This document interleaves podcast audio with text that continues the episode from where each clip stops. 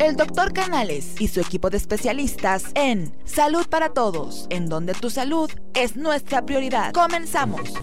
¿Qué tal? Muy buenos días en uno más de tus programas Salud para Todos, radio online, transmitiendo en vivo desde el Colegio de Ginecólogos y Obstetras, profesor doctor Alfonso Álvarez Bravo del Hospital Español de México, cuya misión es promover la educación médica continua entre sus colegiados y asociados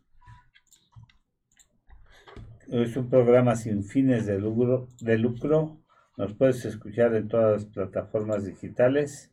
Escúchanos en Facebook, en Twitter, en YouTube, en Instagram, en Spotify, en Encore. Y te invitamos a que compartas y nos escuches y puedas eh, conocer que tenemos ahora un estrenando un tema del programa. Y bueno, pues muy, pegajoso que nos hizo el grupo, el grupo Rapsodia, que están aquí con nosotros y que vamos a tener un programa musical previo al Día de las Madres, en honor a las madres. Y les habla su amigo el doctor Roberto Canales, quien es médico internista y miembro de la Asociación Americana de Endocrinología Clínica. Les voy a presentar a mis compañeros co-conductores, el doctor Jaime Kleiman, que es ginecobstetra y hace su base aquí en el Hospital Español. Buenos días, doctor. Hola, buenos días, buenos días a todos. El doctor Gabriel Rojas Poseros. Hola, muy buenos días. Que también es ginecobstetra y es, eh, hace su base aquí en el, en el Hospital Español de México también. Y bueno, el tema de hoy, cómo se vive la discapacidad en México. Y tenemos como invitados al profesor y psicólogo y terapéutica Pedro Pelayo González. Gracias por estar con nosotros, Pedro. Muchas gracias, buen día. Egresado de la Universidad Nacional Autónoma de México, con maestría en Psicología Educativa, egresado de la División de Posgrado de la Facultad de Psicología de la UNAM.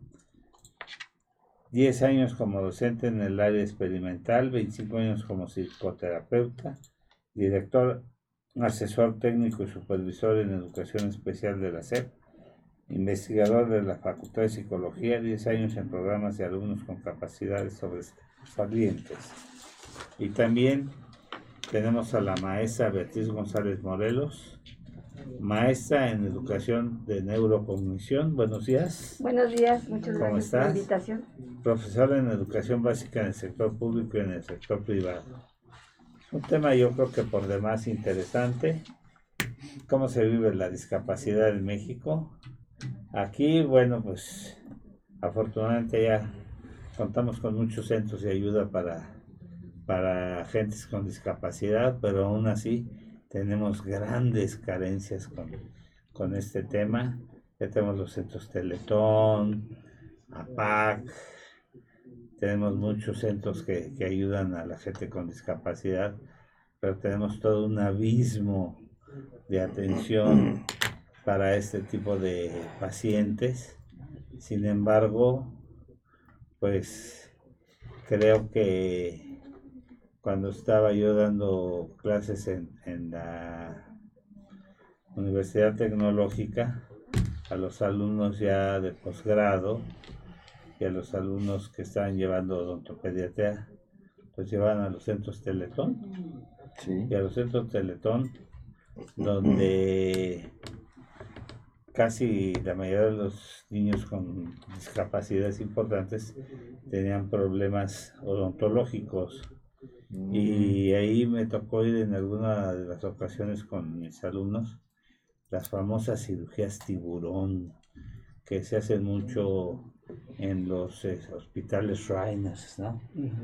que, que, se hacen cirugías múltiples donde les corrigen eh, cuatro o cinco defectos musculares, articulares, ortopédicos, y que entran cinco o seis equipos quirúrgicos al mismo tiempo a solucionar el programa o el problema de este pequeño, ¿no? más aparte del gran apoyo psicológico, terapéutico, eh, hoy se les puede dar muchos, muchas ayudas. Pero bueno, la palabra es de ustedes. Yo tengo una pregunta. Eh, eh, ¿Se pueden usar como sinónimos discapacidad como, como lo que se está empleando que, que son capacidades diferentes? O sea, porque mucha gente se siente ofendida o se siente menospreciada por el término discapacidad. Y además hay muchos tipos de discapacidades, o sea, muchos tipos de capacidades diferentes que, pues, a todos los niveles, o sea, desde, desde los cinco sentidos este, hasta, pues, problemas eh, de locomoción.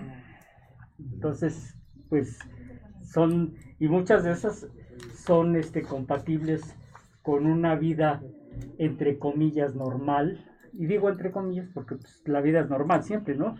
Este, y, pero hay, hay niños y hay gente que, que, los vemos son muy funcionales, a pesar de, Es una gama, yo creo, ¿no? Desde las intelectuales, físicas, eh, motoras, o sea que hablar de, de capacidades diferentes, podemos abrir todo un abanico en las cuestiones cognitivas, así es, eh, las cuestiones físicas, en las cuestiones sensitivas, que ahí podrían entrar los términos en ambos casos, ¿no? Pero bueno, vamos a, a ver, esperar la respuesta que nos dice. Muy bien, este, antes que nada, muchas gracias por la invitación. Eh, trajimos una, una, presentación que, si, que viene a colación con lo que pregunta el doctor Kleiman. Tenemos ahí una, una cuestión evolutiva del concepto de, de, la discapacidad. De hecho, actualmente se, se maneja este, ni siquiera ya como discapacidad, sobre todo en el mundo pedagógico, sino ya lo maneja con barreras para el aprendizaje y la adaptación. Entonces, este, ha evolucionado el concepto como tal y la diferencia ha radicado en que eh, cómo ha sido atendida la discapacidad. Anteriormente, hace muchos años, los llamaban idiotas, locos, trastornados, una serie de, de, forma muy de exactamente. Entonces, obviamente, eh, con, con, todas estas reuniones internacionales, como hay una reunión muy famosa de eh, que se hizo en Salamanca, donde este, se manejaron todos estos, estos eh, términos. peyorativos, hasta ir aterrizando porque también depende el concepto del origen de la discapacidad. El más común es discapacidad. Sin embargo, como decía hace rato, ha ido cambiando. Este, cuando se le decía que estaba este, loco, el origen radicaba en el individuo. Ahora dicen, no es que él no pueda desempeñarse en un medio social, más bien el, medio social le pone barreras para desempeñarse. Entonces por eso ahora se usa este el, término con barreras para el aprendizaje y la adaptación social, ya no como, como discapacidad. Ha evolucionado. Eh, anteriormente se, se daba la, el término también tenía que ver con la forma de atención eh, hace muchísimos años también este, eh, se tomaba como que era una maldición divina tener discapacidad. En algunas culturas incluso eh, lo sacrificaban. En algunas culturas más, por ejemplo los africanos, este, a ellos los veían como deidades, más bien era como una bendición. O sea, tan extremoso era el trato que se les daba. Y, y, por ejemplo, en la Edad Media se les, se les aislaba, empezaron a existir los, los psiquiátricos. Aquí en México tuvimos ya posteriormente muchos muy famosos, el, Fray Bernardino, la Rafael, la Castañeda. Entonces, este, pero a fin de cuentas se le daba una situación de origen médico 100%. Este, ha ido, ha ido cambiando y este, por ejemplo, antes también se les, se les daba una atención 100% médica que era un enfoque clínico. Ahora ya se, se integran en una cuestión social, en el, eh, porque aquí el objetivo ahora es que se desempeñen de manera adecuada o lo mejor que se pueda en la sociedad, desde la educación, porque tenemos varios niveles, desde que la temprana edad, lo que le llaman estimulación temprana, hasta ya incluso la capacitación laboral. Actualmente ya hay centros de capacitación laboral donde les, eh, les enseñan oficios para integrarse laboralmente. Eh, Eso es fantástico. Claro, claro. Eh, también este, la participación de las instituciones cada vez, como decía el doctor Roberto hace rato, ya hay muchos apoyos que incluso eh, como parte de la ley están obligados a contratar cierto porcentaje de personas con discapacidad. Un ejemplo son las, las pastelerías El Globo, los Ambors, los Walmart.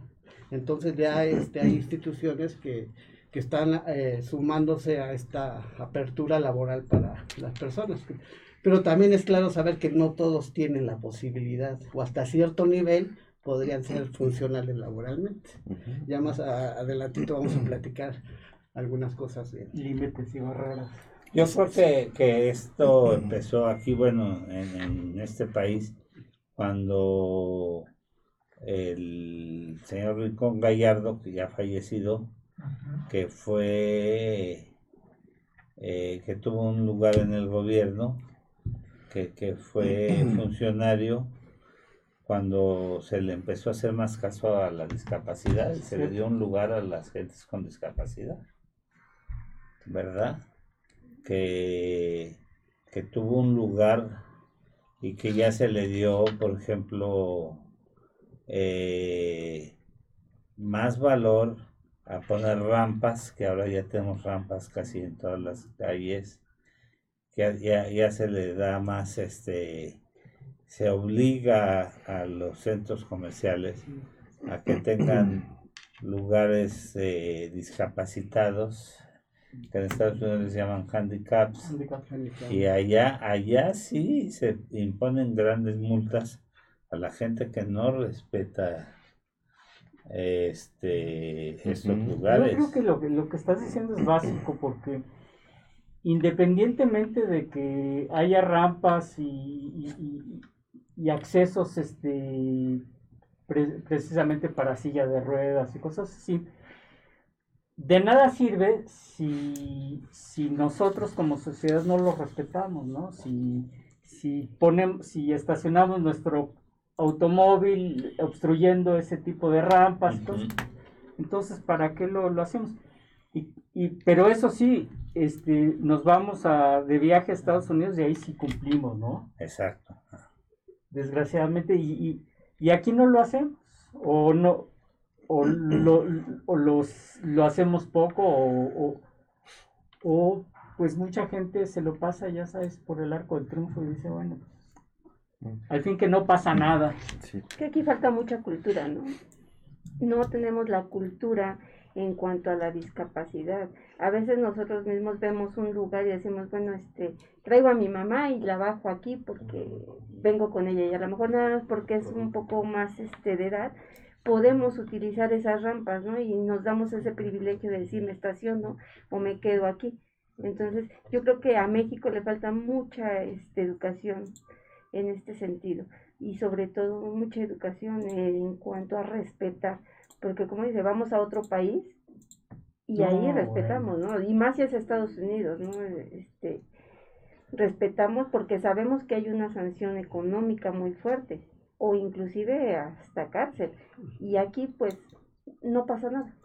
Aquí Blanquecela Espinosa Peregrino, que le agradecimos, Dice, a nivel internacional y respaldado por la Convención Internacional sobre los Derechos de las Personas con Discapacidad, usar este término en donde se enfatiza en primer lugar su condición de persona y después su condición de vida. Muchas gracias, Blanca Estela, por ese comentario que nos haces. Eh, está muy claro que, que tu concepto pues, nos ayuda a aclarar eh, el término de discapacidad, pero que antes se le da condición como personas. Oigan, vamos este, a mandar saludos. Hay mucha gente ya viéndonos.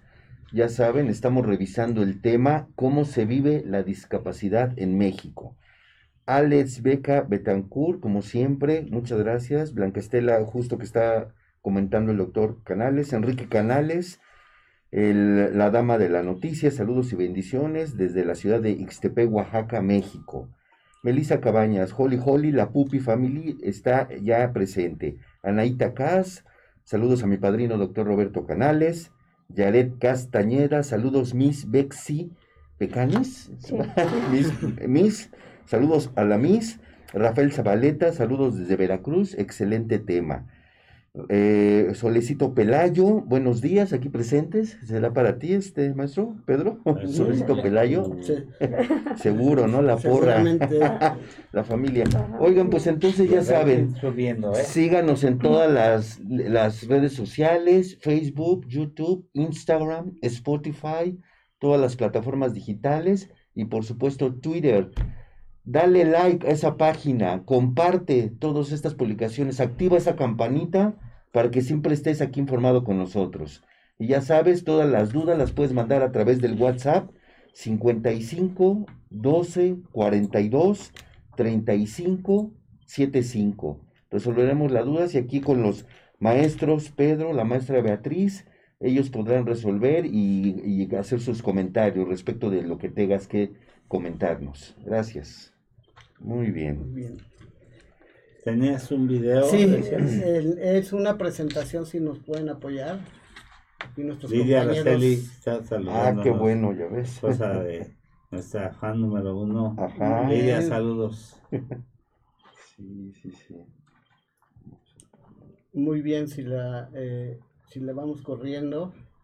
Aquí es una, una, un pensamiento muy bonito. La discapacidad es la capacidad extraordinaria de ser capaz. está, está muy bonito porque eh, siempre el, hablar de dis significa una limitante. Entonces, más bien eh, lo, que, lo que decía este eh, Blanquita este, es muy real. Primero se ve a la, a la persona como individuo con todos los derechos y con todos los beneficios sociales que, que nos este que, lo, que los este a los cuales tienen. Fíjense que también este si nos pueden ayudar a que recorra eh, esto es lo que decíamos hace rato eh, se han hecho eh, reuniones internacionales sobre todo en el, en, el, modelo español México ha sido el que más ha retomado igual el argentino incluso el estadounidense este porque en España particularmente se han hecho muchas reuniones de este tipo donde se establecen acuerdos de atención a la discapacidad. También es muy, eh, es muy, muy extensa la discusión, porque tan, tan solo entender este, los criterios para eh, marcar las diferentes discapacidades ha sido un tema súper complicado, porque hay muchas variantes de, de la, del mismo concepto. Hay, por, por ejemplo, si nos ayudan a recorrer la, la toma, en, lo que les platicaba hace rato, este, en, cómo evolucionar el concepto, ¿no? Se les llamaba como poseídos cuando se le daba este carácter místico y religioso. Posteriormente el, el, el, idiota, el lisiado, el enfermo, el minusválido, ¿no? Que también habla de, de valer menos la minusvalía con valer menos, ¿no? Entonces lo, que decía también de la discapacidad es el dis, que ya le está quitando el tener una capacidad como para desempeñarse socialmente y sobre todo cubrir sus necesidades básicas. Y posteriormente el, el, más reciente que se ha estado trabajando, como les decía, es con barreras para el aprendizaje y la participación social, que el individuo sea capaz de integrarse a un medio social desde temprana edad hasta culminar en un éxito laboral posiblemente, que no son todos los casos, pero eh, la cuestión es que se sienta una persona útil y productiva. Y obviamente este, todas las instituciones de apoyo, porque hay muchas modalidades en la educación, este, donde se le está dando la atención en todos los niveles. Si nos ayudan a recorrerla, por favor. Pues el prefijo dis denota negación o contrariedad. Entonces, ya, ya, ya, ya lo estamos encasillando, ¿no? Como algo negativo. Exactamente. Si usted siempre tan puntual, doctor, checando inmediatamente la. No, no, no. Pues ¿eh? Haces, hace la tarea muy bien. pues si ese profesor se da cuenta luego del alumno. El alumno que saque el acordeón. El acordeón. Pues, muy bien, pero efectivamente eh, eh, es una, denota una negación de, un, de una posible capacidad para desempeñarse. Aquí no, no, no se ve muy bien, no sé qué tal lo, lo estén viendo en casita pero aquí hay unos términos de cómo se, este, cuál es la forma correcta de hacer referencia a las diferentes discapacidades. Por ejemplo, eh, en algún momento se decía este al ciego, eh, se le refería como, eh, después fue... Que, ya no se dice ciego exactamente. Invidente, una persona con discapacidad visual, Aquí le, repito, no sé qué tanto se ve allá en la, en la casa. Pero si los puedes ir desglosando. Claro que sí, nos apoyan, este, por ejemplo, dice arriba el correcto. Ay, no alcanzo a ver, estoy seguito.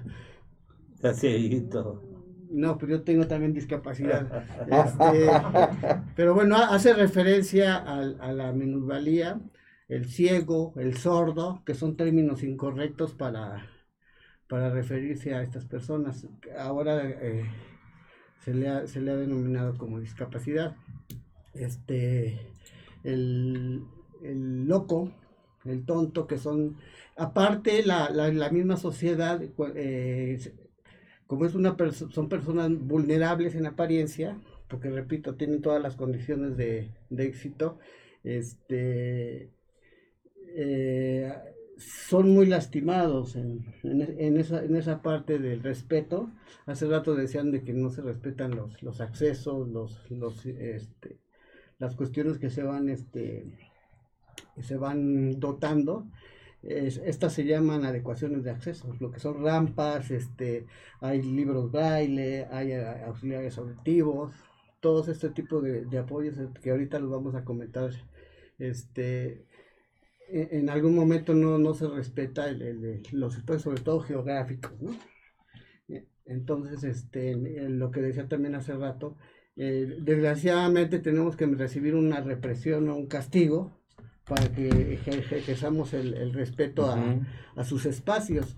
Eh, en alguna vez, a veces los mismos especialistas somos limitantes de qué, otra lo voy a explicar eh, en una reunión que fue en, en Confe en algún momento, eh, estaban celebrando la, pues como un logro, que era que en la, en la ley ya existía una, un apartado para los derechos de las personas con discapacidad.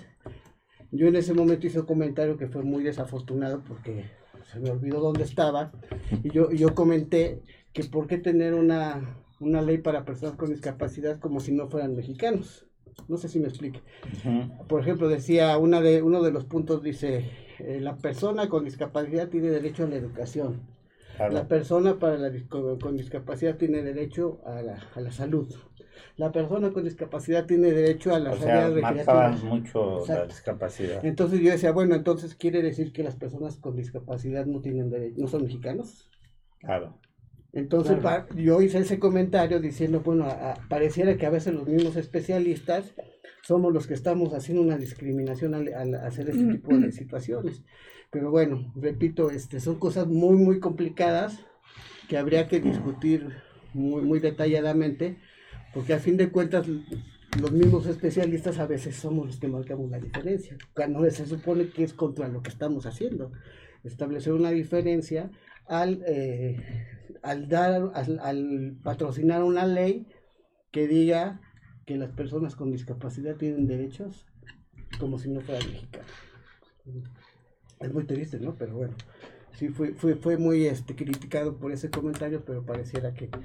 Pero más vale ser criticado porque estás defendiendo algo que estás convencido y eres convincente en algo que está cierto de que por ser criticado por defender algo que no es.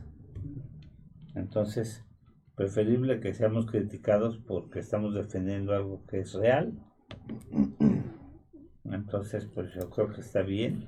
Y en ese punto yo siento que, que es muy importante que también enfaticemos en que hay que tener el conocimiento de esas leyes porque muchas veces estamos en el en la tierra del siempre lo he hecho y no pasa nada.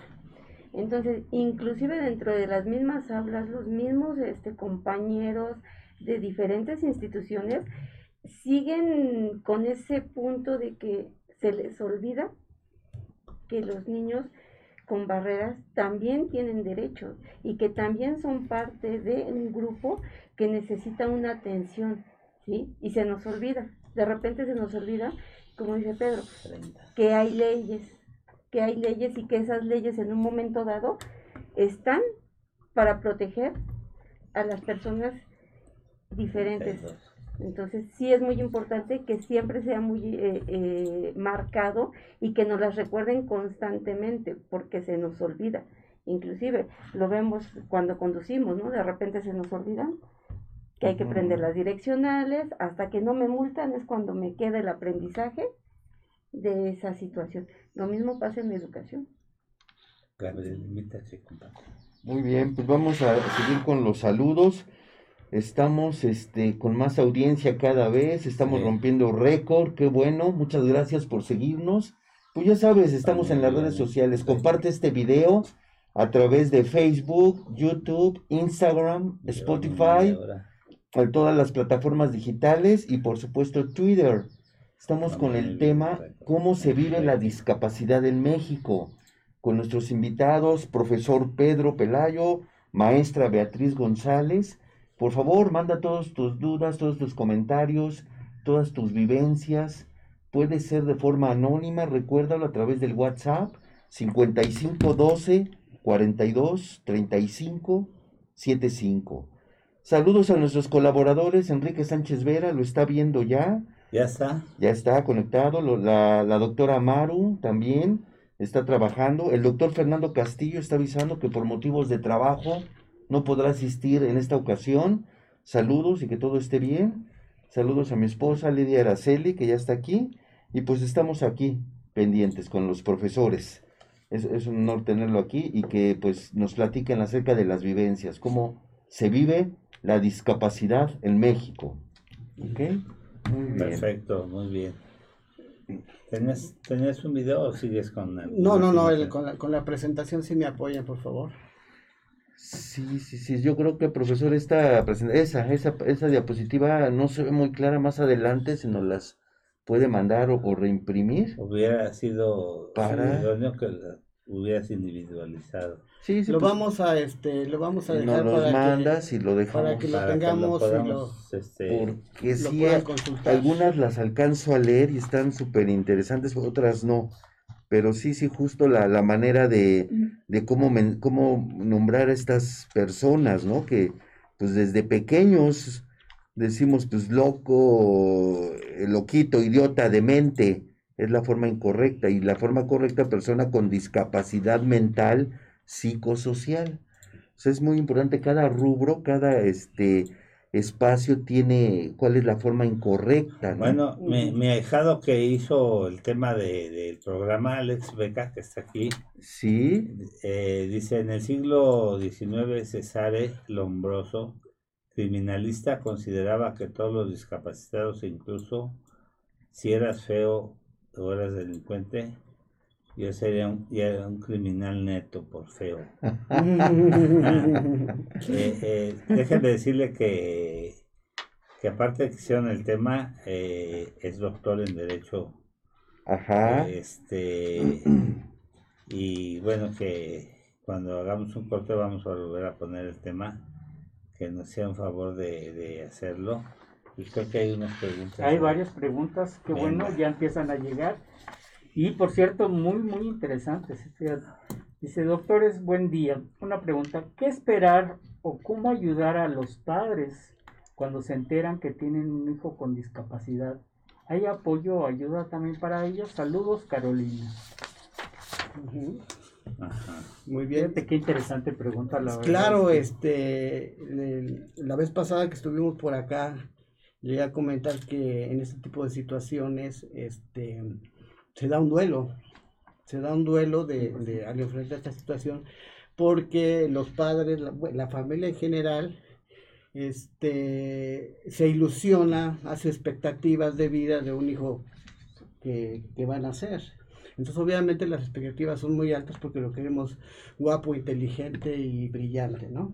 Entonces, el choque emocional que es tan grande al recibir la noticia o que tiene síndrome de Down o que es autista. Entonces, imagínense el gran golpe psicológico para la familia completa. Entonces, este, sí sería muy, sí hay apoyos, obviamente en, en, en los hospitales, ya ustedes lo saben muy bien, los, los médicos los, los remiten a, apoyo psicológico para que la familia sepa qué hacer, cómo enfrentar, cómo manejar sus emociones y puedan este, tratar de superar ese duelo que a fin de cuentas es replantear la expectativa de vida de, del, chico o la chica que, que, viene en camino. Entonces sí, sí hay este, obviamente se recomienda siempre la, la terapia familiar, porque toda la familia asume una responsabilidad, el hermano, el primo, la abuelita, toda la familia asume una responsabilidad, porque a fin de cuentas también no saben cómo hacer, cómo comportarse. Y fíjate que eso va a colación con la siguiente pregunta. Dice, en la familia, ¿cómo podemos apoyar cuando llega un niño con discapacidad? Saludos y buen programa, dice Salvador. Fíjate que y concatenando la, lo, que vas diciendo, Pedro, con eso, este, pues pues sí, yo creo que el, el, el, este, el, el, apoyar a la familia, el, el manejar esto como familia, yo creo que es fundamental. Sí, porque eh, ni es el papá solo, ni es la mamá sola. Eh, muchas veces este, son niños que tienen hermanitos o con discapacidad y y bueno, pues hay que darles apoyo a todos. Hay, hay un factor muy marcado y, Betty lo sabe muy bien, este, que regularmente quien enfrenta el 90% del problema es la mamá. La mamá.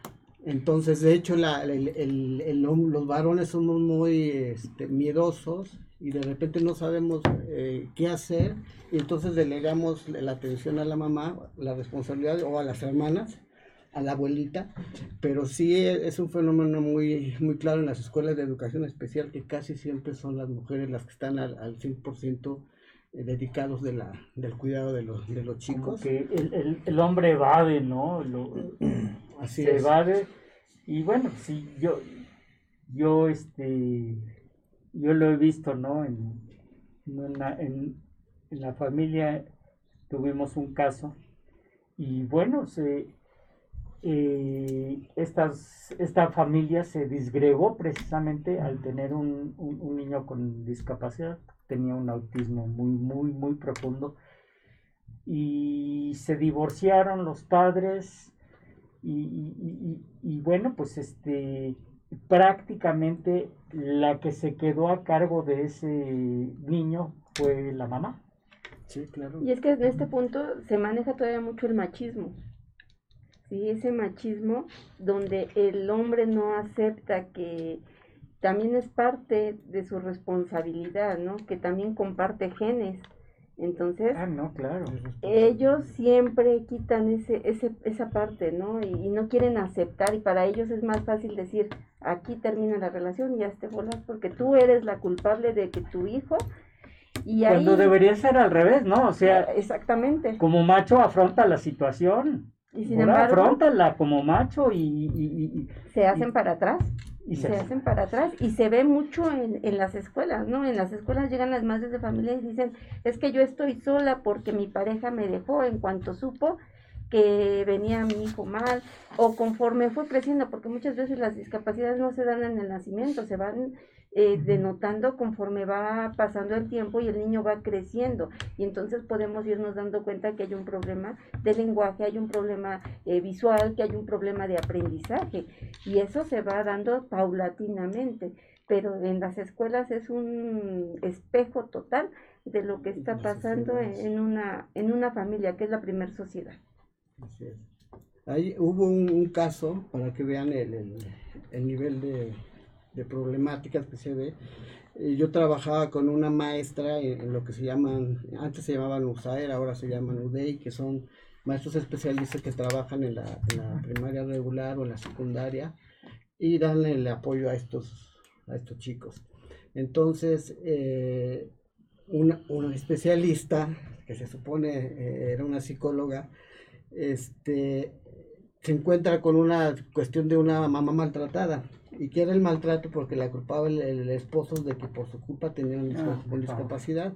Entonces el señor la agredía mucho, todo el tiempo la estaba culpando y era una un nivel de violencia psicológica muy grande.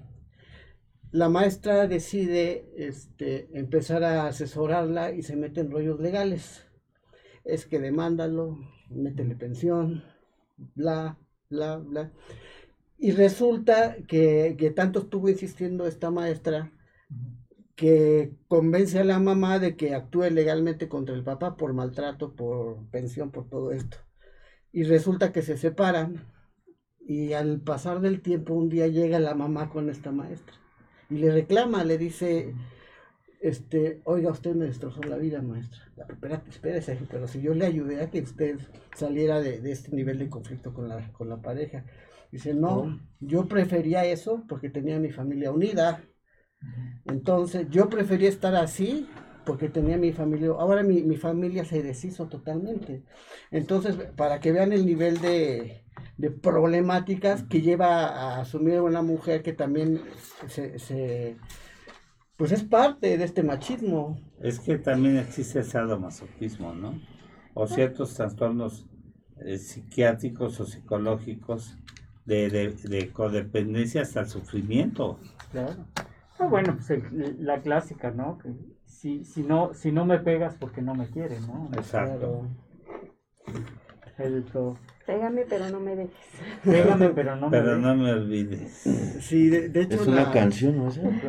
Digo, aprovechando que están aquí, para que ¿no? Sí, ¿verdad? Yo quiero hacer un comentario. Sí, claro. Aquí ya este, escuchando al doctor Taima y a, la maestra, esta vez es una pregunta que va a colación.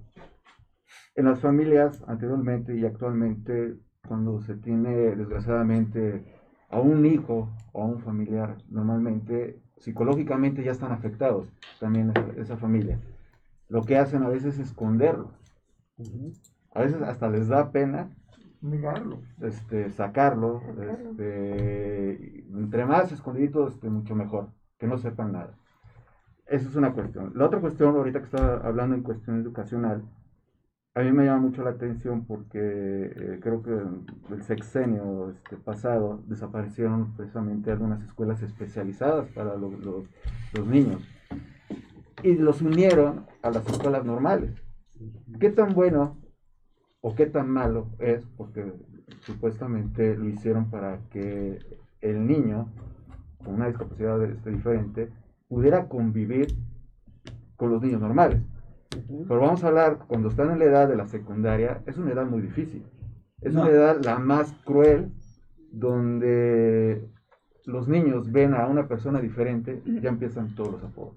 Pues es que necesitan ciertas, eh, no, no que necesiten algo en especial, sino que necesitan ciertas condiciones de atención especial. Entiéndase, ¿eh? sabemos que son niños con capacidades diferentes, ya se, ya se identificó bien. Entonces, hay veces que son niños con coeficientes intelectuales por arriba de los estándares. Ahí está el Asperger, que, que, son niños que tienen comportamientos atípicos y que tienen coeficientes muy elevados pero lo que requieren es cierta atención especial. Entonces, si tú los mezclas y no los sabes conducir, se pueden convertir en, en niños problema. Porque captan muy rápido la, la, enseñanza y entonces se empiezan a convertir en niños problema.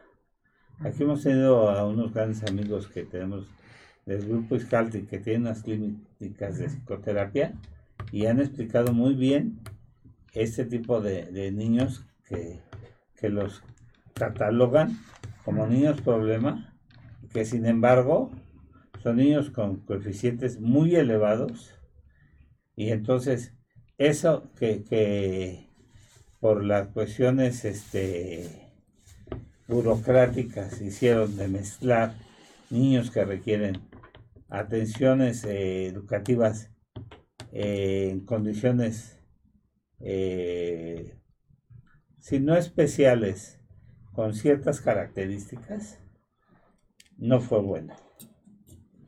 Porque estos niños llevan unos programas con ciertas condiciones o cualidades educativas que los hacen que tengan un mejor desarrollo y potencialmente sean unos niños más eh, productivos a futuro, que tengan un desarrollo cognitivo, psicológico, mental, social y todo mejor. Claro, cada niño, cada niño eh, tiene su ritmo de aprendizaje.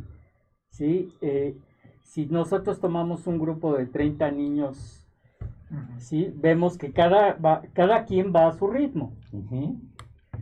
El hecho de, de juntarlos, yo creo que no es tan malo si lo sabes llevar o le das, le das un manejo especial a, a ese grupo en el que estás incluyendo a ese niño. Yo creo que no es malo juntarlos, pero sabiéndolos manejar, creo yo. Exactamente, de hecho lo que está haciendo o se hizo eh, en el año pasado fue dar lo que es la inclusión educativa, ¿no? Donde incluyen a los niños con diferentes este, capacidades y que aquí eh, el maestro normalista era quien en el aula tiene que llevar a cabo el proceso educativo, ¿no? Y estamos hablando de un grupo de, yéndonos a una escuela de gobierno, estamos hablando de grupos de 30, 35 alumnos, donde a lo mejor en mi grupo me tocan dos o tres niños con capacidades diferentes o con barreras de aprendizaje, que es el término este, correcto. Y aquí, ¿qué está pasando? Que el maestro tiene que hacer una adecuación pedagógica. Aparte de hacer su planeación para todo el grupo, tenemos que hacer una adecuación pedagógica para esos niños. Si tengo un niño con problemas de aprendizaje, tengo que hacer esa adecuación. Si tengo un niño con problemas de lenguaje, tengo que hacer otra adecuación. Entonces ya al maestro lo están saturando de trabajo en ese sentido. Y aparte aplica tres eh, planeaciones diferentes en tu grupo, para tu grupo normal y para los niños que tienes con esas barreras de aprendizaje, ¿sí? Entonces, a veces los resultados no se van a, ver este pues totalmente, porque el maestro se tiene que dividir en mucho trabajo, en muchas cosas que se tienen que hacer. Y aquí entra el apoyo del padre, pero también muchas veces la exigencia de la familia, ¿no?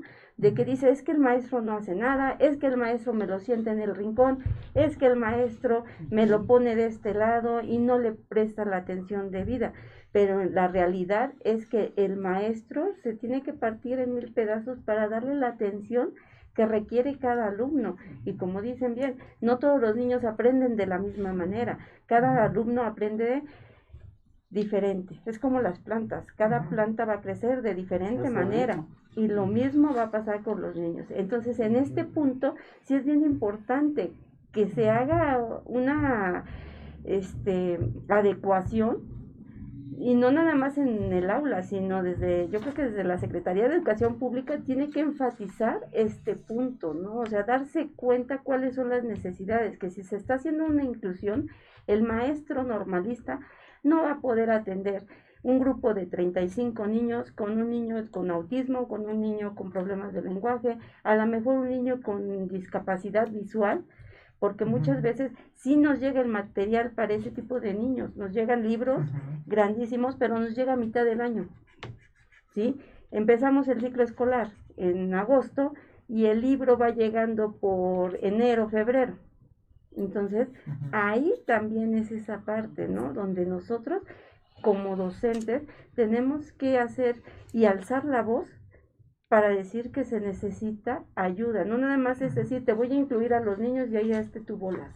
Y el maestro se tiene que partir en mil pedazos para darle la atención necesaria. Entonces yo creo que aquí sí es muy importante que la educación especial siga avanzando, porque como decían, la querían desaparecer, pero tiene una parte importante y que los maestros que están en lo que era USAER, este, realmente hagan su trabajo, ¿no? Que den el apoyo necesario a los maestros frente a grupo, porque si a los maestros frente a grupo los van a aventar al ruedo sin herramientas, pues pobre del maestro, ¿sí? Ahora hay que puntualizar una cosa bien importante. Hay que ver si el padre está capacitado. También es otro papel. A ver, a ver si podemos eh, volver a, invitar a, a Vidal Smith que tiene un programa en la TV mexiquense que se llama Escuela para Padres. No sé si lo han escuchado. Sí. Para mí, uno, el mejor psicoterapeuta en Escuela para Padres. Una luminaria, tiene varios libros. Hace un programa hermosísimo, muy amigo de Miguel Ángel de León. Vidal Smith. Es una verdadera maravilla. Mis respetos es una delicia ver sus programas. ¿Cómo ves? Este? Ya nos inundaron de preguntas. Bien. ¿Quieren que antes de las preguntas vayamos al video que tienen? Es una llamada que tenemos. Ah, tenemos un testimonio de una, una, mamá precisamente. Lo Como ustedes manden. Vamos a la llamada. Sí. vamos a corte y le hablo. vamos a la llamada si quieres. Corte.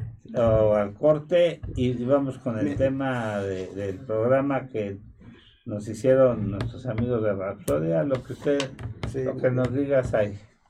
Mientras ya, Voy a, me comunico con ellos. Ajá, vamos, con el tema del programa para que lo escuchen. ¿Puedes, Jesús?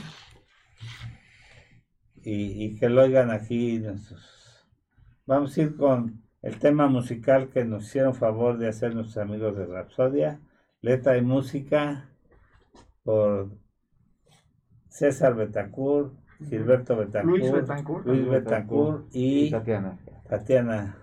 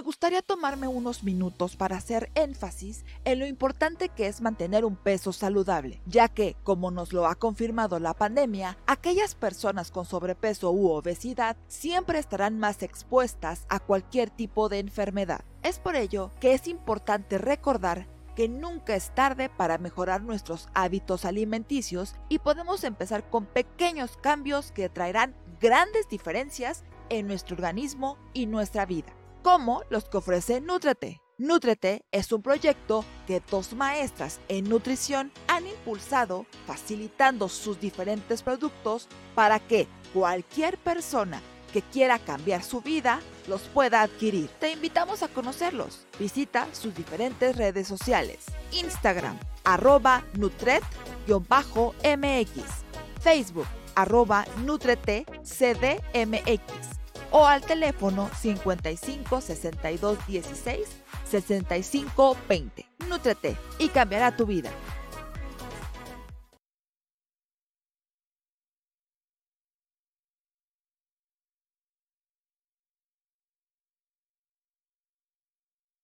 ¿Uno? Regresamos amigos, tenemos una llamada en vivo. Meidian eh, Torrero es, es una este, una madre de familia que ha tenido, tiene un hijo con discapacidad y ha tenido una experiencia bastante este, completa. Y le, pedimos de favor, señora Miriam, que eh, le, le, mandamos ahí por unas preguntitas y nos apoyara para, para contarnos brevemente su experiencia. Ay, hola, ¿qué tal? Buenos días a todos por ahí en el panel. Eh, mucho gusto. Yo soy Miriam Torrero, este, madre de Carlos Cortés, orgullosa madre de Carlos Cortés y de otras dos, em, pues, señoritas grandes también ya, treintonas, treintonos mis hijos.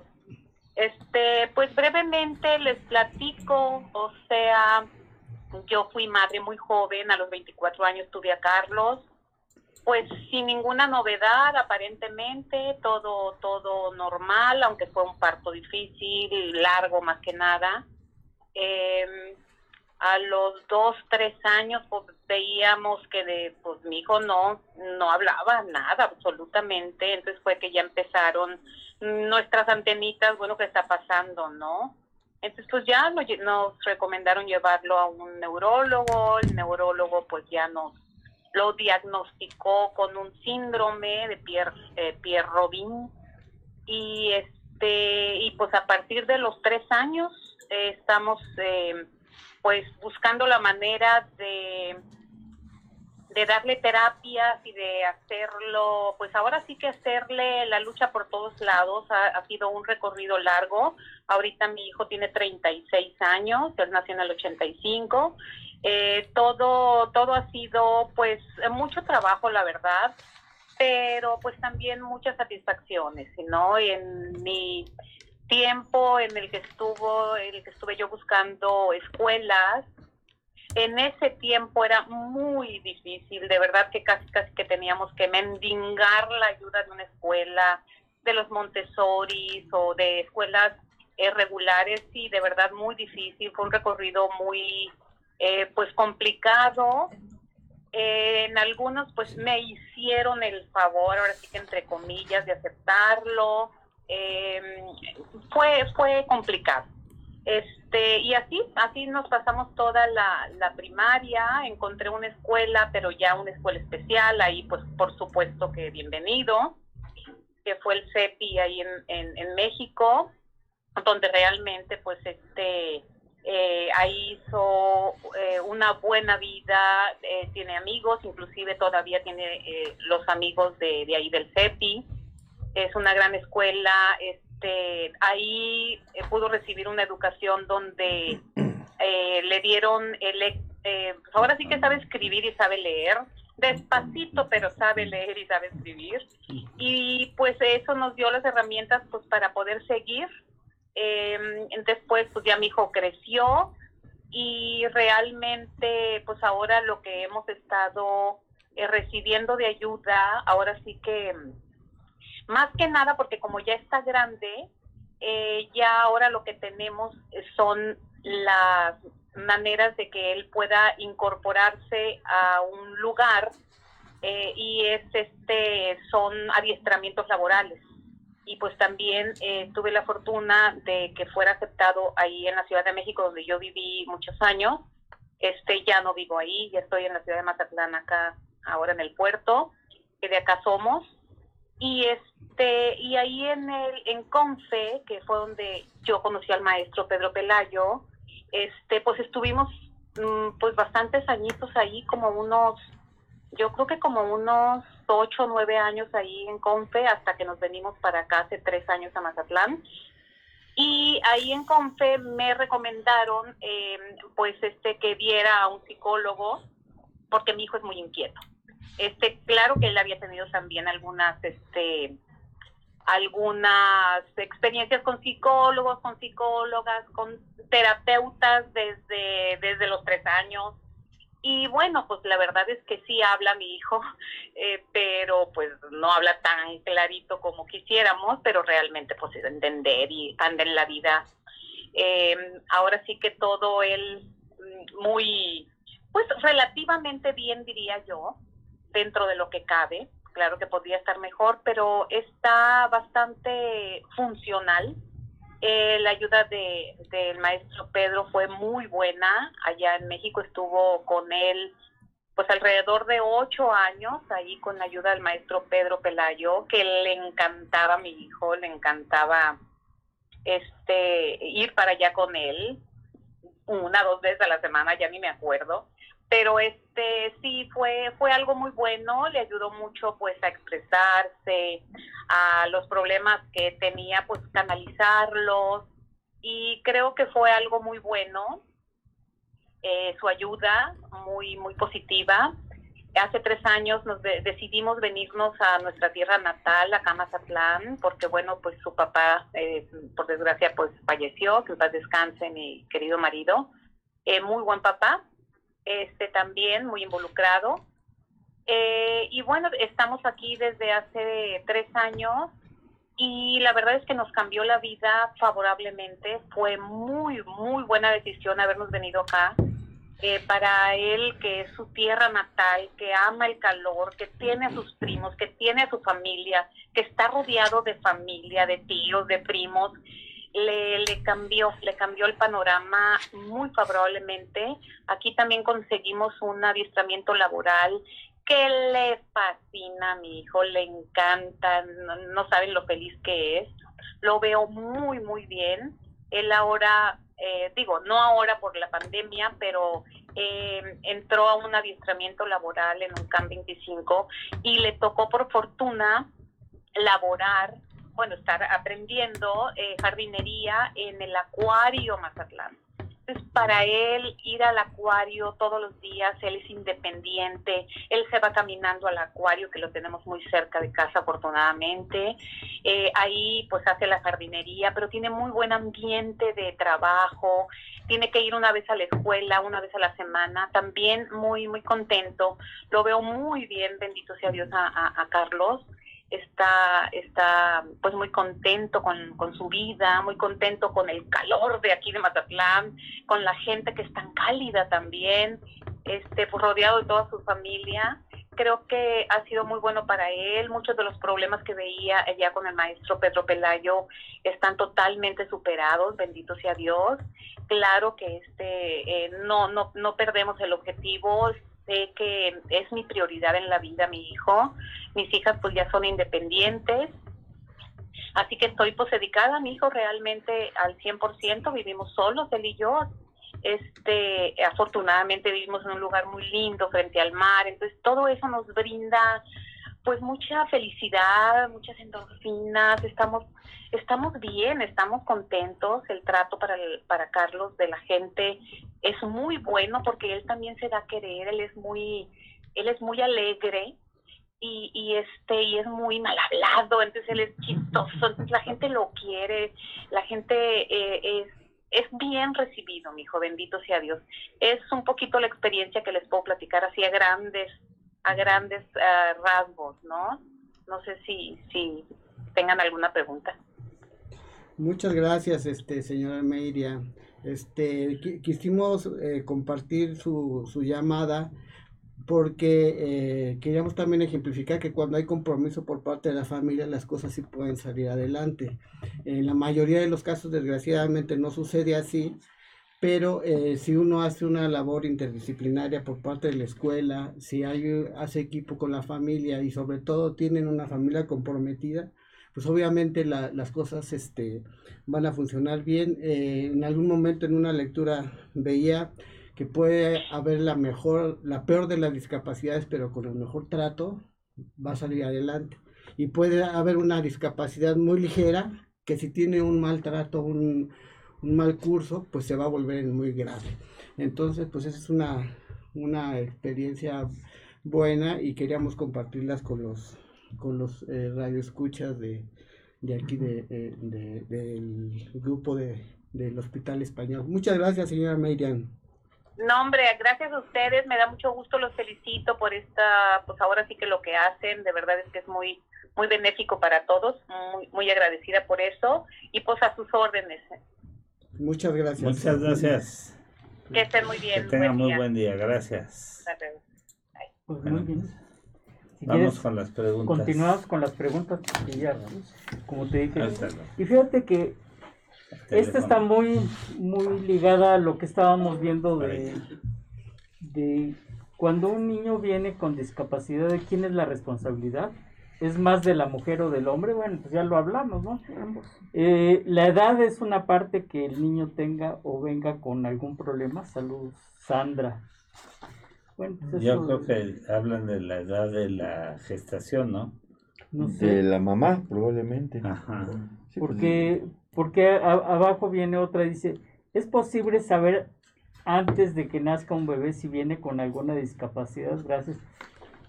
Pues esa, esa bueno, sí, yo, yo, eh, nosotros, sí, el doctor Gabriel y yo lo, lo, podemos contestar.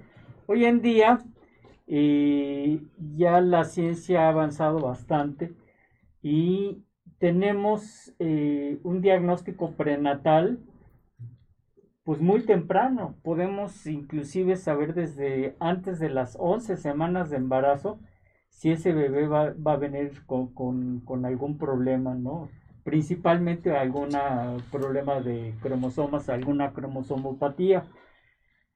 Y eh, durante el embarazo también con los ultrasonidos que tenemos hoy en día, que son de una generación mucho más actual, pues se puede ver si, si un niño tiene este labio paladar hendido y y ese finalmente va a tener problemas de fonética. Eh, o un niño que tiene este que eh, va a tener o tiene espina bífida y no va a poder caminar o va a tener dificultad para caminar y ese sí lo podemos saber durante el embarazo inclusive eh, ya se ya está habiendo algunas cirugías tanto para paladar hendido como para este, espina bífida inútero hoy en día. ¿sí? Hay un grupo muy fuerte justamente en Querétaro que están trabajando en eso. Y Energía González, Sí, con muy buenos, con muy buenos resultados. No sé este, si, si quieras agregar algo, Gabriel. Este, sí, con respecto a la pregunta que decían si la edad interfiere, la edad tiene algo que ver.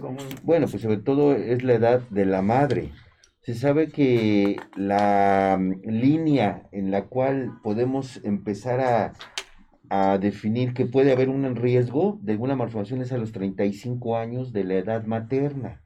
De 35 años para arriba se considera embarazo de alto riesgo y ahí pues son obligatorios la realización de ciertos estudios como marcadores en sangre, ultrasonidos muy temprano, en lo que se va a poder descartar con un subespecialista, que no venga algún síndrome de Down, que no venga algún síndrome por alguna malformación congénita, y son edades muy tempranas.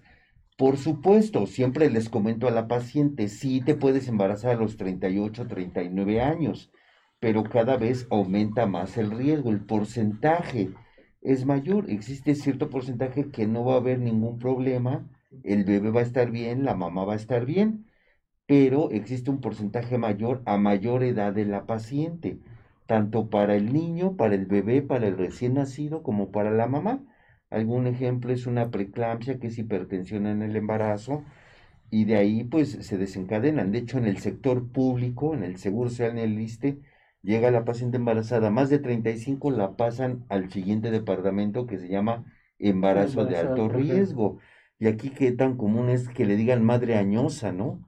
Justo de lo que estamos hablando, de los términos, que como le dicen este ciego y no un discapacitado visual, pues allá también todavía le dicen madre añosa, usted ya se va para allá. Y aprovechando, fíjate que qué bueno que, hablas sobre esto. Eh, lo ideal es hacer medicina preventiva.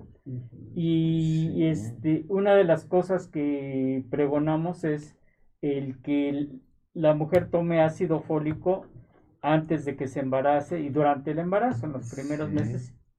Y ojo, también el papá. Ah, ok. Curiosamente. Que dicen yo, ¿por qué, no? Sí, sí Yo no. Complementando un poquito esto de la edad, eh, también, ahora hablando del chico o la chica, este, entre más pronto se empieza a hacer el trabajo terapéutico y, eh, ya sea a nivel eh, médico, psicológico, emocional, obviamente los resultados van a ser súper este, exitosos. Por ejemplo, en esto que decían hace rato de que a veces se escondían a las personas con, discapacidad. Entonces, cuando ya se decidían hacer algo, ya era demasiado tarde. Lo, sacaban ya que eran adolescentes y entonces la problemática ya estaba muy complicada. Entonces, este, eh, en esta ignorancia o irresponsabilidad de esconderlos, aquí entre más pronto se enfrenten a un trabajo terapéutico, el éxito, eh, ya escuchábamos el caso de Carlos, este, el éxito está, es muy, muy probable. Doctores, en México no hay una cultura de respeto y si no se empieza desde casa, menos en la sociedad. Saludos, Sergio. Es correcto, es correcto.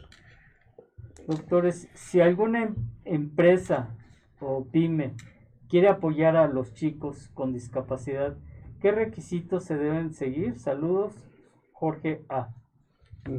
Este, hay, hay un registro, de hecho, ahorita no, no tengo el dato, pero yo se los comparto este, con toda precisión, pero sí hay este, un registro que se hace, sobre todo, hace rato les, les comentaba que la ley ya, ya determina cierto número de lugares para emplear a, personas con estas características.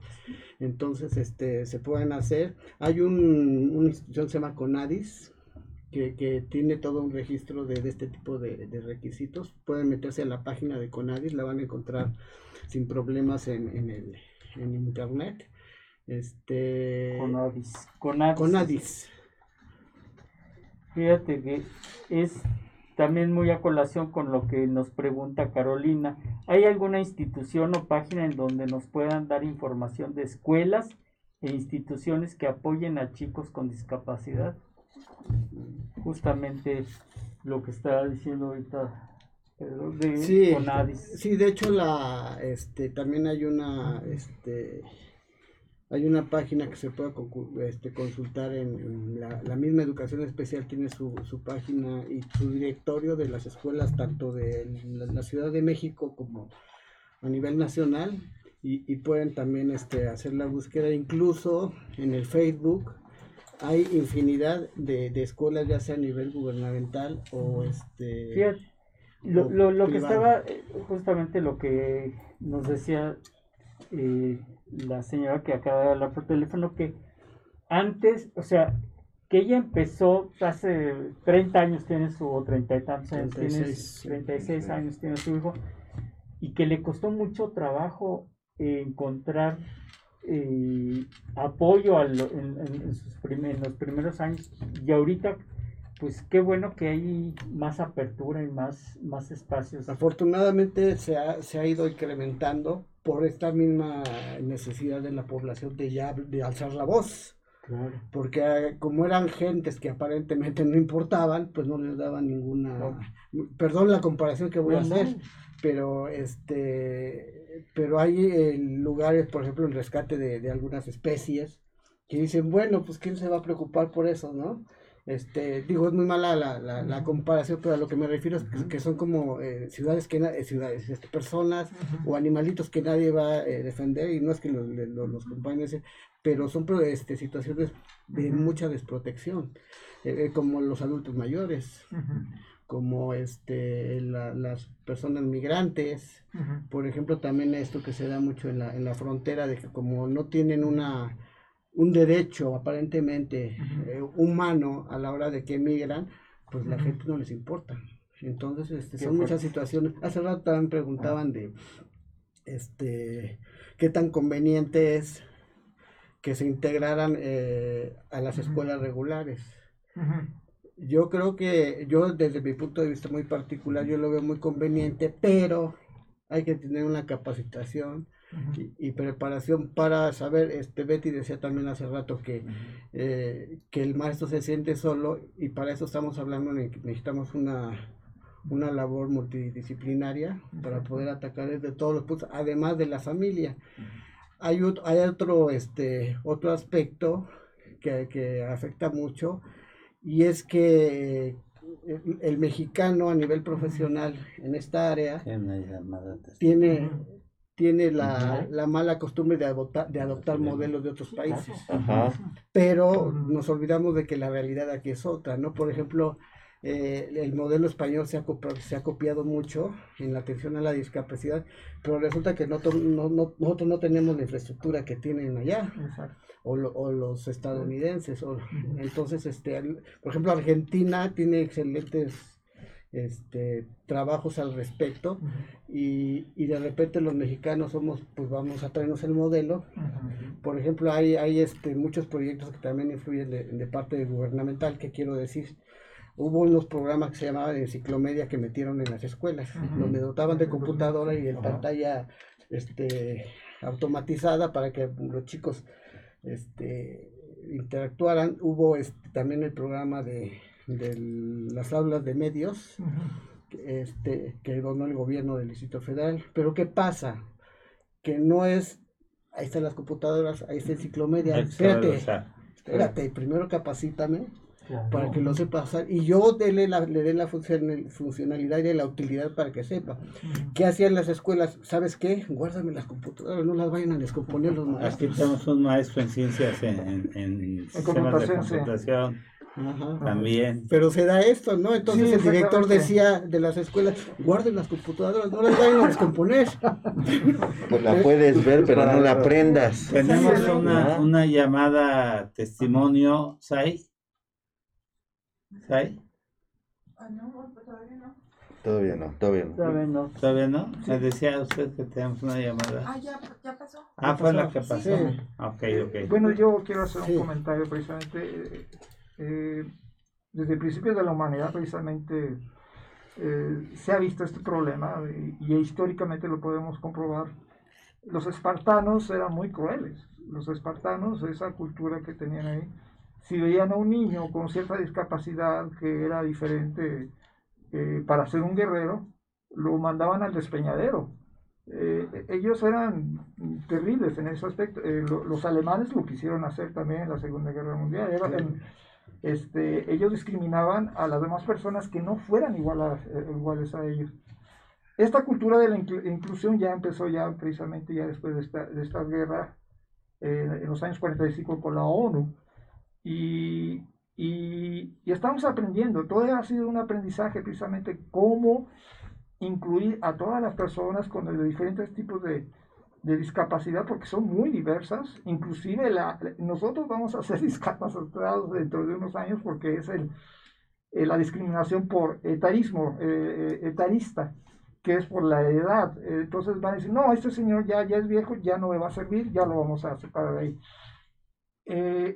En esta época ya tenemos que empezar a tener ese respeto, esa inclusión a todas las personas que son diferentes a nosotros, y no verlas como diferentes, sino como parte también de nosotros, como, como decía usted, como mexicanos, como parte de la, eh, de la sociedad mundial, parte humana, que, que, estamos olvidando. Nosotros este, tenemos ese miedo desde eh, que, bueno, desde jóvenes, que cuando no vemos un igual a nosotros, lo separamos.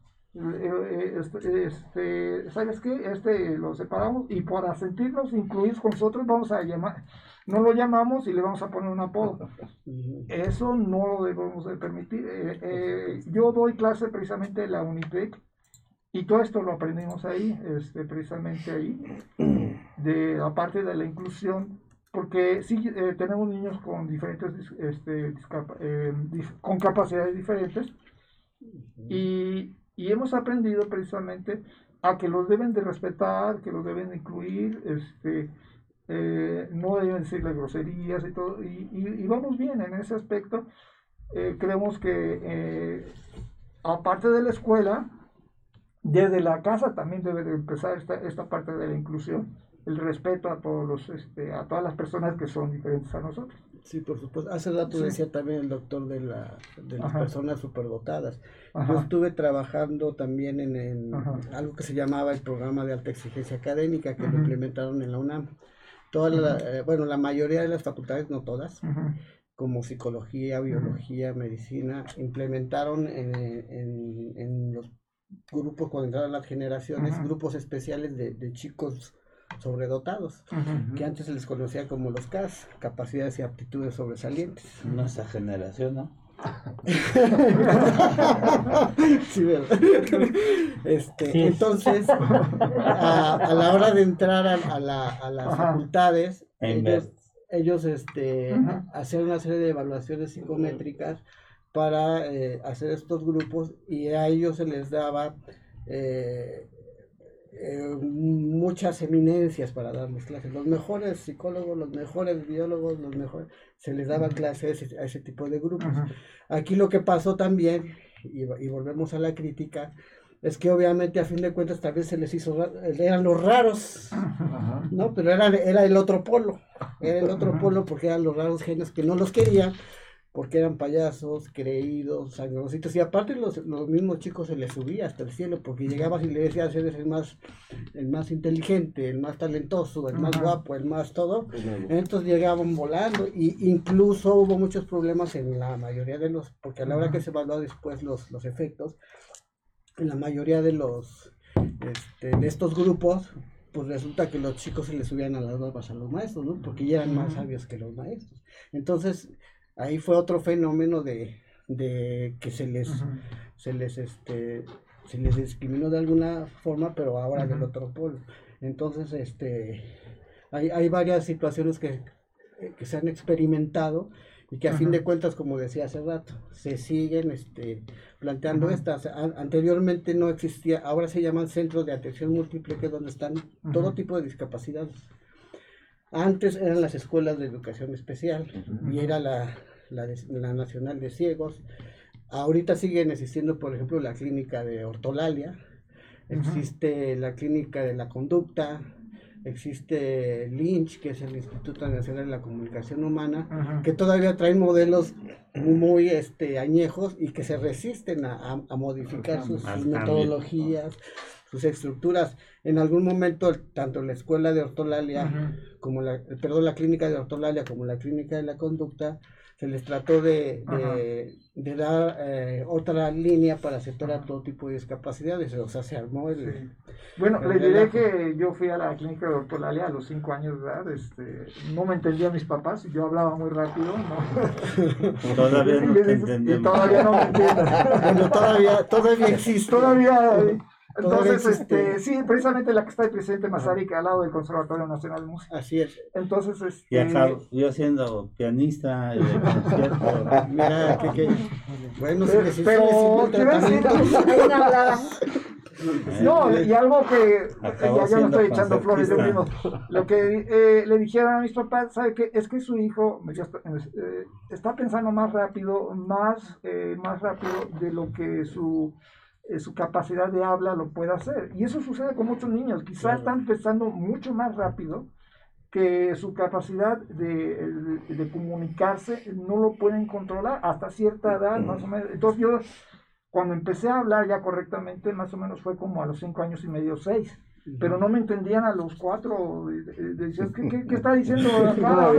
También, también el doctor Fernando Castillo, por eso. Ah, no, pues ya pasó mucho tiempo, ¿no? este, hay eh, también un, un, este, una cuestión que este, afecta mucho, que es la, la preparación de los especialistas. Exacto. Eh, eh, justamente en Polanco está la Escuela Normal de Especialización y desde hace, yo calculo, 15 años a la fecha, ha habido un pleito casado por la currícula. Ah, ¿Por qué? Porque empezaron a, querer desaparecerla y entonces empezaron a quitar especialidades, ¿no? Primero las quisieron fusionar, luego las empezaron a quitar y luego como que querían hacer todólogos. Tú vas a ser el que cure y atienda la, discapacidad auditiva, la visual, o sea, todo. O sea, eso es... Y aparte que barra, que limpia. Sí, entonces dicen, no, si, si, si teniendo un área nunca que acabas de aprender, imagínense tener todas las áreas. Entonces la misma formación, hubo una también una visita. Pero no era un transatlántico ese. ¿Cuál? Eh, esa escuela.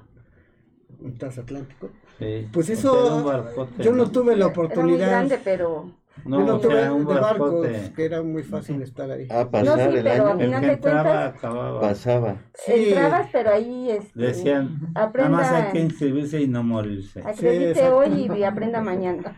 Era que como con nosotros, ¿no? Tuvimos una Había vez que y no morirse. ¿Así? Tuvimos una vez una Era visita, de resistencia.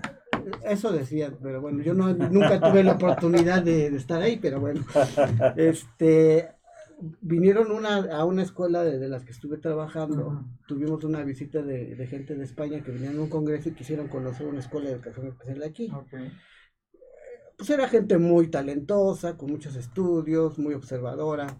Y cuando estábamos haciendo el recorrido, este, me decían, ¿saben cuál es el problema de, su país? ¿Por qué la, la, atención a la discapacidad no avanza? Su país.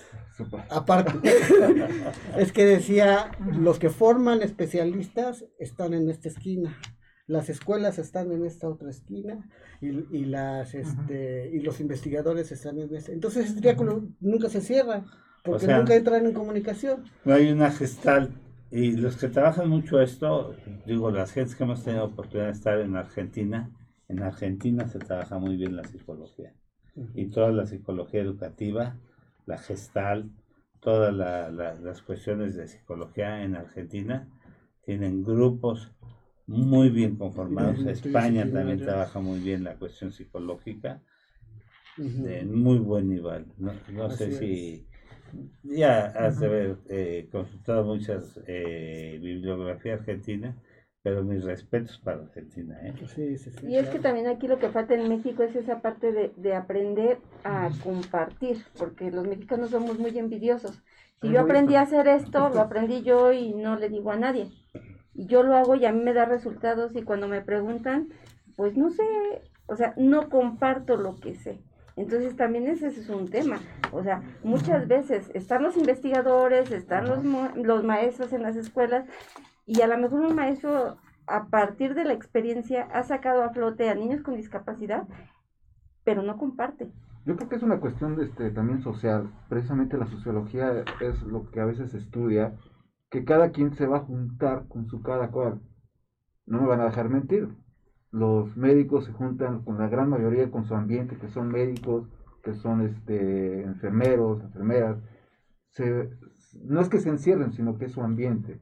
También los investigadores, también se, encierran con, los investigadores y no hay, precisamente, no se cierra ese triángulo que precisamente están hablando. Y, así, y así también es la cuestión social todos, o sea, a veces no es una cuestión de, discriminación, sino que la cuestión cultural. Yo, por ejemplo, a veces, este, por, a veces yo, cuando yo hago una venta y a veces este, en la venta, no, yo no puedo saber quién está atrás del, del otro lado del teléfono. A veces esa venta me puede hablar una persona que a lo mejor con esfuerzo tuvo este, una cuestión económica para poder contratar mis servicios este, o puede ser una persona que puede ser totalmente socialmente económico. Entonces yo le digo, ¿sabe qué? Para mí, para mí no es una cuestión este, socioeconómica, es una cuestión cultural. Cuando hay una, este, una cuestión sociocultural, es más fácil que ese triángulo se pueda cerrar. Sí, por ejemplo, también en, el, en la materia, en materia legal, este, hay mucha, mucha desinformación. Les voy a poner un ejemplo. Hay un procedimiento jurídico que se llama juicio de interdicción. Entonces, y en este juicio se, da una especie de herencia para ver si yo, papá de un niño con discapacidad, tú no veas. este, ay, me estoy atragantando. Este, yo papá de un chico con, ¿qué va a pasar cuando me muera? ¿no? Entonces, tengo que hacer ese procedimiento jurídico para asignar responsabilidades con el hermano, con la prima, con la tía, para que este juicio de intervención y tenga la seguridad y la certeza de que va a estar bien el chico, porque a fin de cuentas son personas que van toda la vida, este, van a requerir apoyo.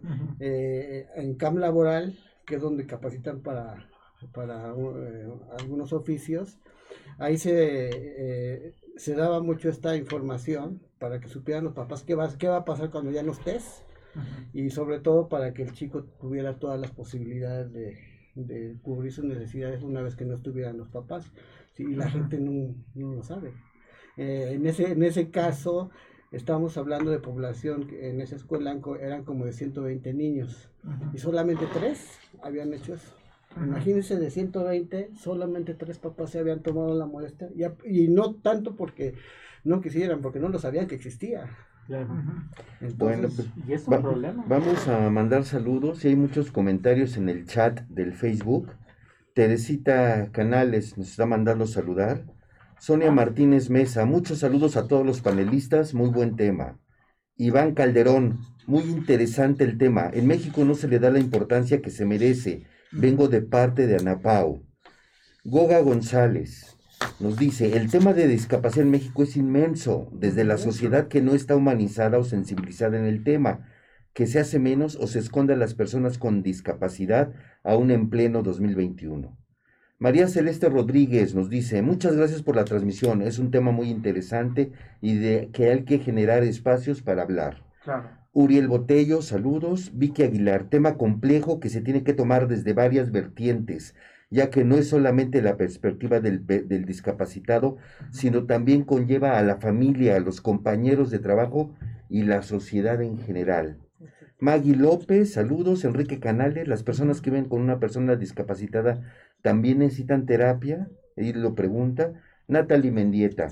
Bueno, pues muchas gracias eh, por estar sintonizándonos. Ya sabes, si tú quieres anunciarte con nosotros, si tú quieres ser nuestro patrocinador, tenemos distintos niveles, desde que podamos mencionar tu producto, anunciarlo, algún banner, algún flash informativo o venir, traer a un invitado, hablar de tu producto, comunícate con nosotros, aquí con el equipo de producción, al mismo WhatsApp y con gusto te ofreceremos qué tipo de ventajas, qué tipo de niveles de anuncio de patrocinio tenemos para ti.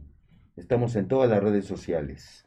Eh, quiero hacer un comentario precisamente en esta sociedad que yo creo que también la discriminación empieza desde las empresas, que cuando sale un recién egresado de una universidad, vamos a decir, normalmente salen 22, 23 años, pero la empresa ya lo quiere que tenga una experiencia de 10, 15 años, imagínate, entonces debió haber empezado a estudiar desde los 10 años hasta la universidad.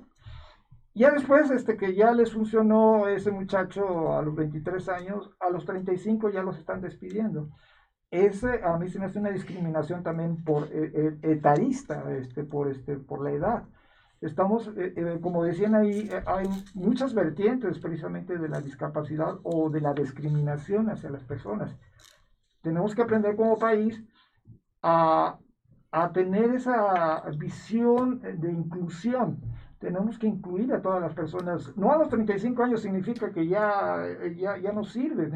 Este, que sigues todavía en tu plenitud de tus capacidades, con una, gran capacidad todavía de pensamiento, de discernir, de hacer muchas cosas, pero para la empresa, eh, yo creo que también por legalmente, cuando eh, una empresa ya empieza a ver a una persona que está creando eh, cierta antigüedad, va a tener que pagar una mayor pensión. Esa es una otra parte también que vemos que legalmente también empiezan a discriminar a, este, a, ciertas personas.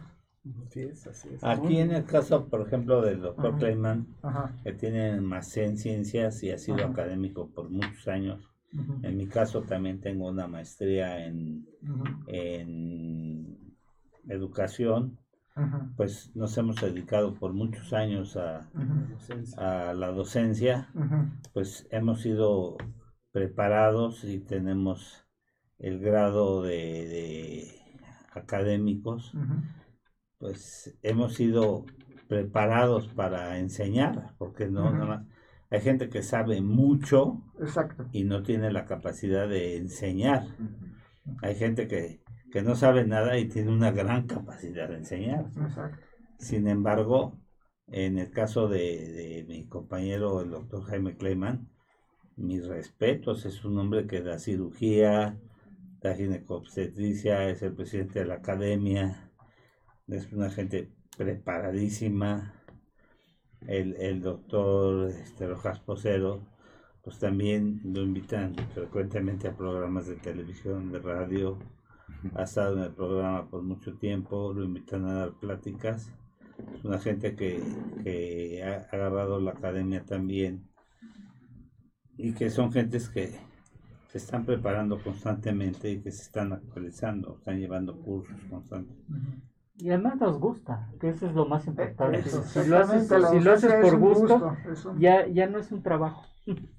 Sí, y que, y que no es una improvisación lo que hacemos, sino que somos gente que estamos constantemente en la actualización, en la academia, eso también es importante, ¿no? Claro. Estar actualizado siempre, a la vanguardia. Pues no sé si gusten, pasamos a, las preguntas, si no, no nos va a dar tiempo. Bueno, como siempre, dejamos siempre algo en el tintero, eso significa que, vamos bien. Eh, ¿Cómo debo de elegir la educación de mi hijo con discapacidad? ¿Qué referencias debo de seguir o tomar en cuenta para, para meter a, esa institución a mi hijo o hija? Saludos, Karen.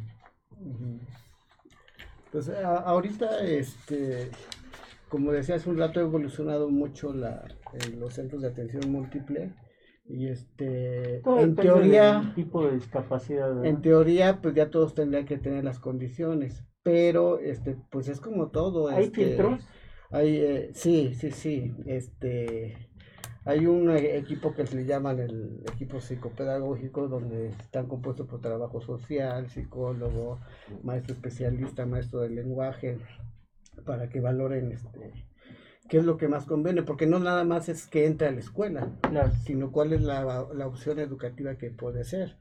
Este, desde una eh, orientación vocacional, porque si a fin de cuentas este el plan de todo el proceso educativo es que se integra al, campo laboral. Y por ejemplo hay una estadística, ahorita no la sé con precisión, pero este pero hace como cinco años eh, se hablaba de que el 80% de los casos de chicos que pueden ser integrados laboralmente no, no se integraban. ¿Por qué? Porque los papás no querían.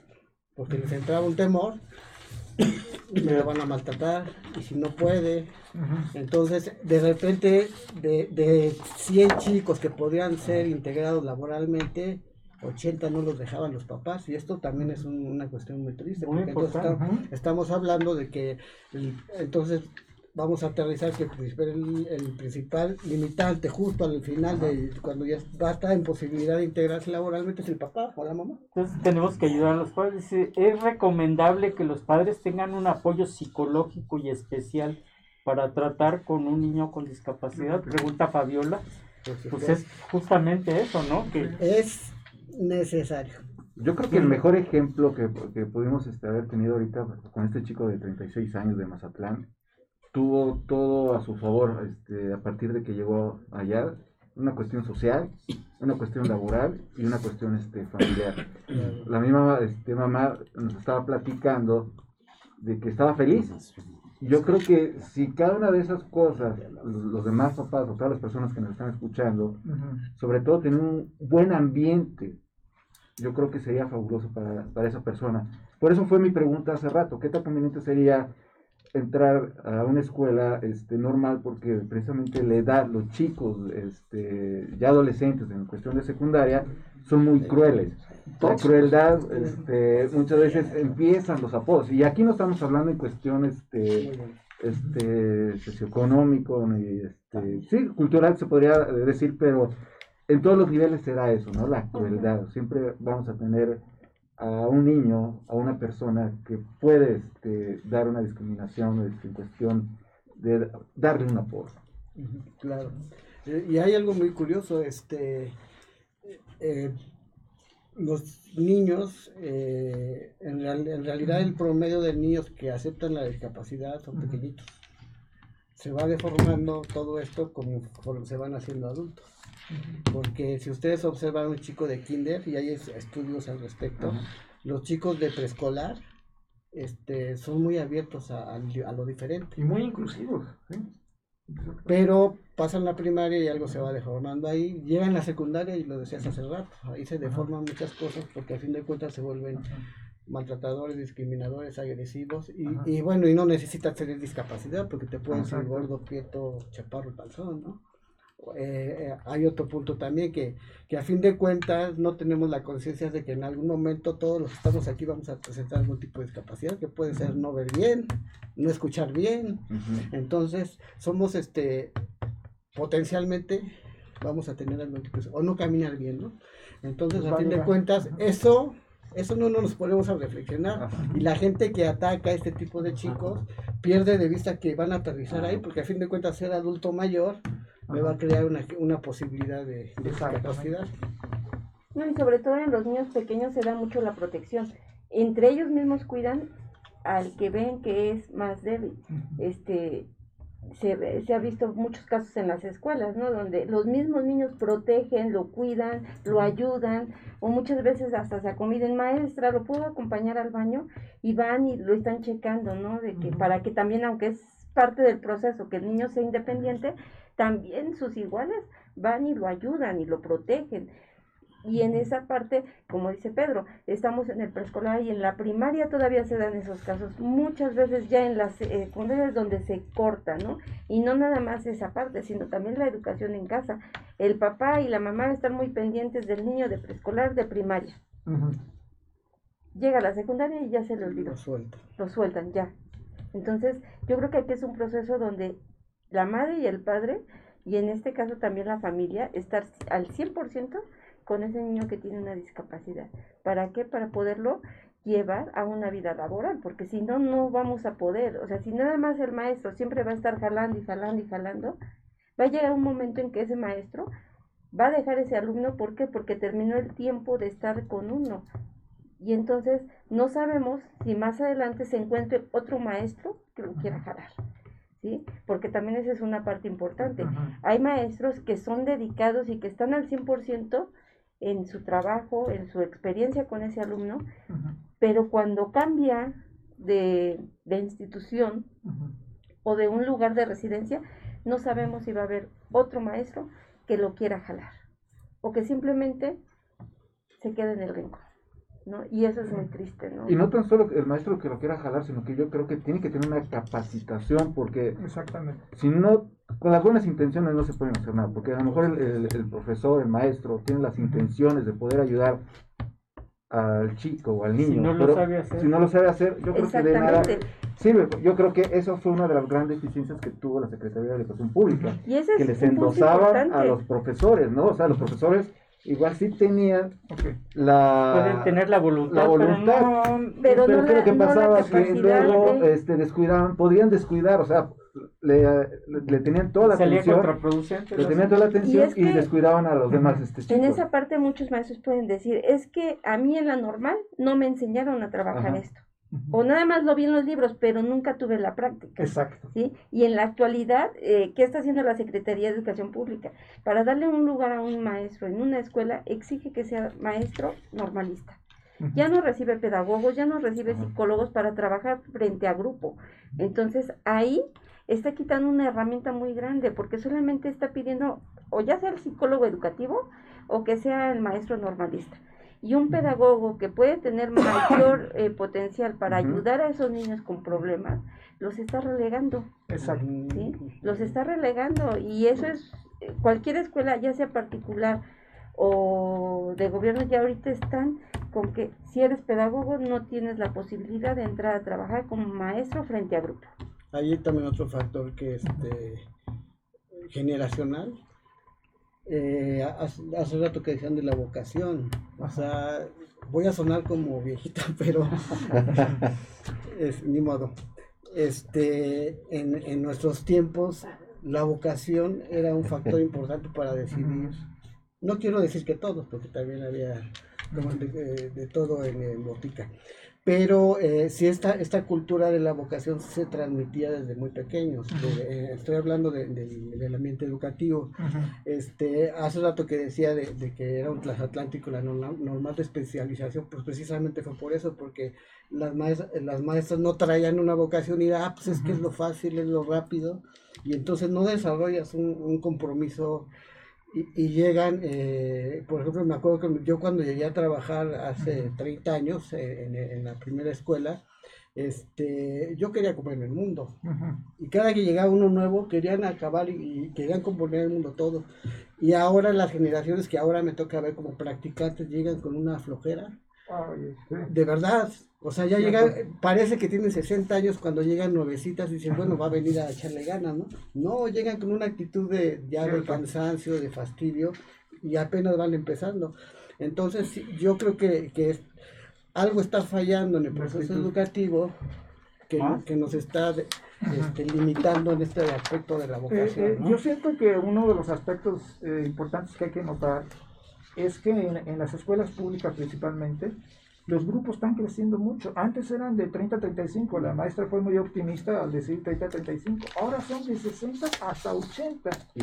¿Dónde está la personalización a cada alumno? ¿Dónde está la atención personalizada a cada alumno? Sí, con esa cantidad de alumnos... ¿Dónde está la calidad educativa? Pues, ¿dónde está la calidad? Exactamente. Mi mamá este, fue profesora hasta el 2013, cumplió 35 años de, este, de docencia.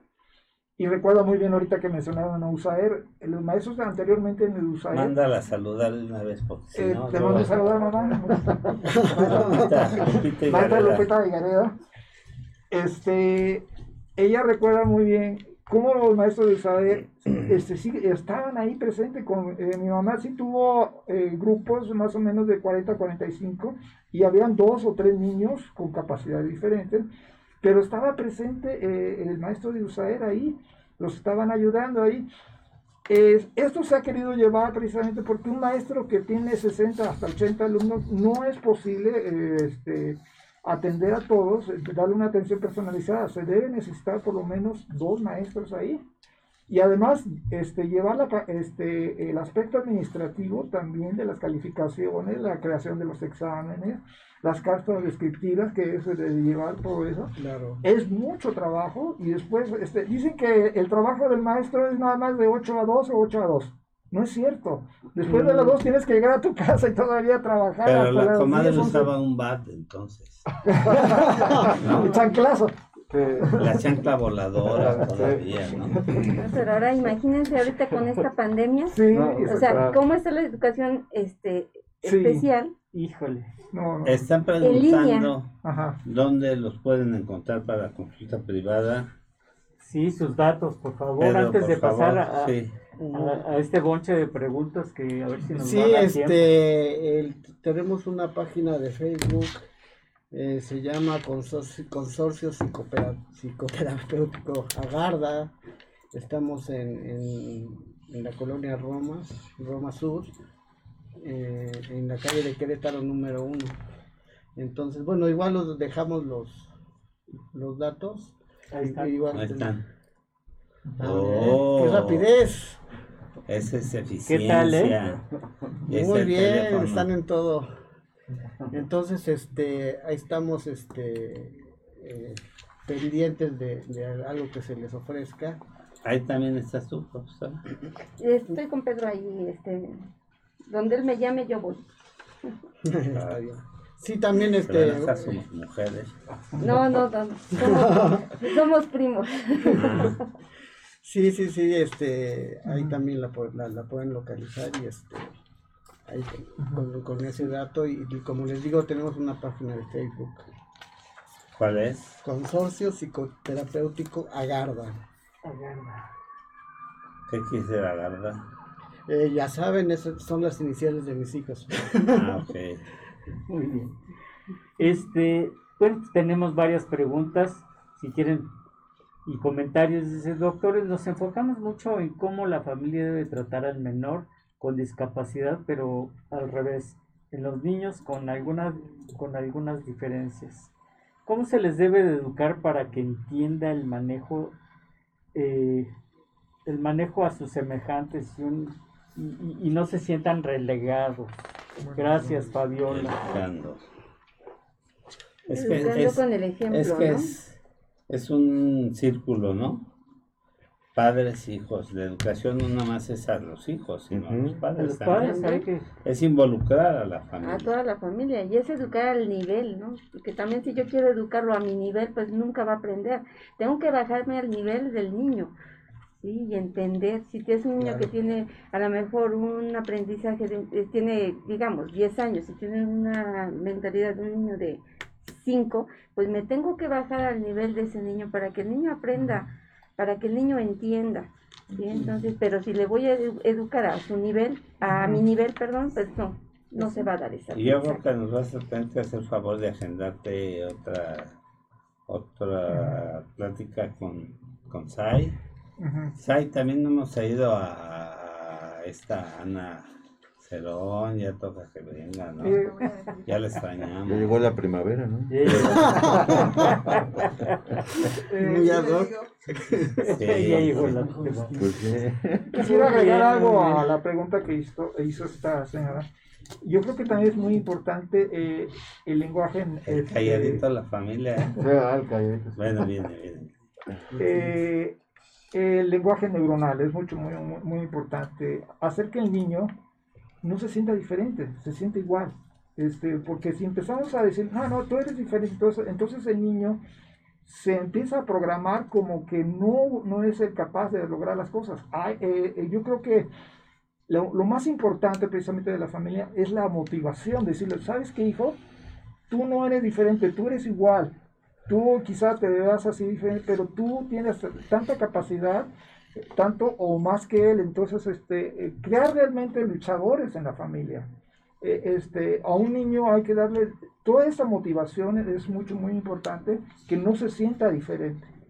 Eso es lo que le podría yo recomendar este, a, la mamá. Aquí la, el área pues siempre va a ser la autoestima, ¿no? Exactamente. A fin de cuentas el chico debe de debe de estar claro más de sus potenciales que de sus carencias. Entonces, si, si, si, el papá, la mamá, los maestros eh, no descubren estas áreas de potencialidad, pues al chico se lo vamos a transmitir y entonces este, se va a complicar la, el trabajo. Y yo creo que desde la actitud precisamente del papá, eh, darle esa confianza, no, no tratarlo con miedo, ni, no, este, totalmente con, con alegría, felicidad, optimismo y que, pues eres, eres, una bendición precisamente tenerte y, así te debo de tratar, precisamente. No como, ay, es una carga, mi hijo y todo eso. Y eso lo, lo percibe el niño, entonces este, hay que motivarlo precisamente con las actitudes, eh, empezando precisamente desde la familia, el padre y la madre, y los hermanos.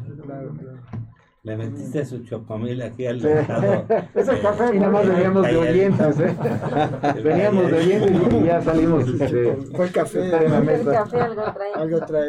Yo no sé si vamos a terminar con todas esas preguntas, pero vamos haciéndolas. ¿Qué tan recomendable es aislar a un niño con discapacidad tomando la decisión de ponerle educación privada en casa para que se eduque mejor y después, ya con un desarrollo intelectual mejor, soltarlo a la sociedad. Así dice, ¿eh? ¿Lo consideran bueno o es negativo para el niño? Gracias. Negativo. Creo que ya lo hemos hablado, ¿no? Negativo, o sea, no podemos aislarlo, no estamos en el siglo XV donde encerraban al niño y ahí, ¿no? Los dejaban. Déjame defender a Sam. O sea, yo creo, bueno, es este, no es aislarlo, sino darle un apoyo en casa adicional. Adicional. Pero yo creo que es una combinación, porque no lo puedes, no lo puedes aislar y luego así soltarlo, ¿no? Es como, es como, pues, un animal que, que, lo tienes protegido y todo, y luego lo sueltas, se lo van a comer afuera. Que vaya a la par, ¿no? Sí, entonces sería más bien eh, a la par, porque también habría que ver esto si tú quieres que se integre a la sociedad y lo sacas de la sociedad o lo, lo, limitas, pues entonces ya no estás persiguiendo el cometido. Esa es una. Y otra es este que, a fin de cuentas, por ejemplo, cuando, cuando un, no sé cómo lo manejen ustedes, doctores, pero cuando a mí me preguntan, oye, voy a tener un hijo, ¿no? ¿Qué me recomiendas? Que, que esté en silencio, que le baje la luz, que porque es un bebé y espérate, Aquí el niño viene al mundo, no vamos a modificarle el mundo al, niño. Entonces más bien el niño tiene que adaptarse al mundo, no al revés. Entonces yo creo que también este sería un punto de análisis. Dice, los chicos con discapacidad también requieren terapia, la consideran necesario. Saludos, Lilia. Yo, ya está más que visto, ¿no? Muchas cosas. Eh, ¿Qué actividades aconsejan para apoyar el sistema el sistema motor de un niño con discapacidad? Gracias, Ale.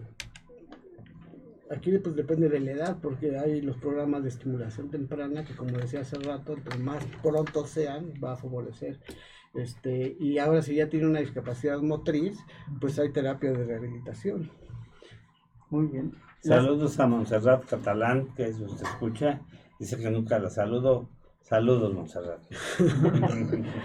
Las personas que viven con una persona discapacitada necesitan terapia. Saludos, Enrique Canales. Tú sí que se necesitas terapia. Recuerden que también, este, digo, ahorita estamos hablando de la discapacidad, pero un proceso terapéutico es, este, es bastante útil para o sea, no hay nadie perfecto o estable emocionalmente. Eso no existe. Entonces, en algún momento, por ejemplo, para dar terapia, nosotros nos, nos piden que asistamos a terapia periódicamente. Este, a veces no lo cumplimos al pie y puntillas, pero sí es un requisito. Porque a fin de cuentas, en, en, la terapia, eh, tú, tú, vas a generar una carga emocional que, que te van a afectar a ti. Es como, perdón la forma que lo voy a decir, pero es como si te echaran la basura y te la quedaras tú. Este, porque, y hablo de basura emocional, no, no en, no, Entonces, este, al fin de cuentas, si eh, eh, a mí me llegó a pasar las primeras, este, los primeros años, porque de repente llegaba un paciente y me narraba mi vida. O sea, que me está contando mi vida, ¿no? Me está grabando. Entonces yo, de, ah, esto, eso te mueve, porque ¿cómo ayudas a alguien que, que está viviendo lo mismo que tú? Entonces, precisamente por eso es, muy útil tomar terapia para cualquiera. Es la aceptación, ¿no? Yo creo. Así es. También, perdón, quiero agradecer a, a toda la gente que fue solidaria conmigo. El, este fin de semana falleció mi hermano. Dejó de sufrir, estuvo tres semanas en el hospital, murió por COVID, desafortunadamente 72 años perdió la batalla. Gracias a toda la gente que se hizo solidaria conmigo, a mis compañeros. Y bueno, pues ya descansa en paz mi hermano.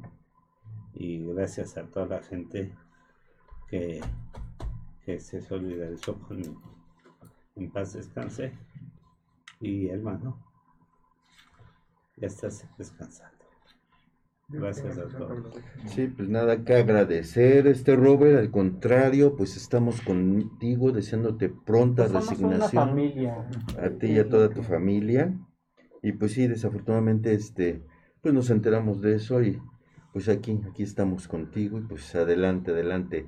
Eres el pilar de este programa, nunca falla, nunca llega tarde, es el primero en llegar, el último en irse El show tiene que continuar. Exacto, ¿ah? Oigan, pues este, invitándolos para que la siguiente semana va a estar con nosotros la licenciada Mónica Landeros. Lavanderos. ¿Lavanderos? Ah, ok, Lavanderos, coach. Y el tema 40, 50, cómo despeinarse, disfrutar y seguir viviendo. Pues entonces no hay que faltar a ese programa. A ver qué este qué nos dice esta coach, siempre es muy interesante todos ellos. Está este en se acaba de cambiar a Mérida, está ahorita en Mérida. Ok.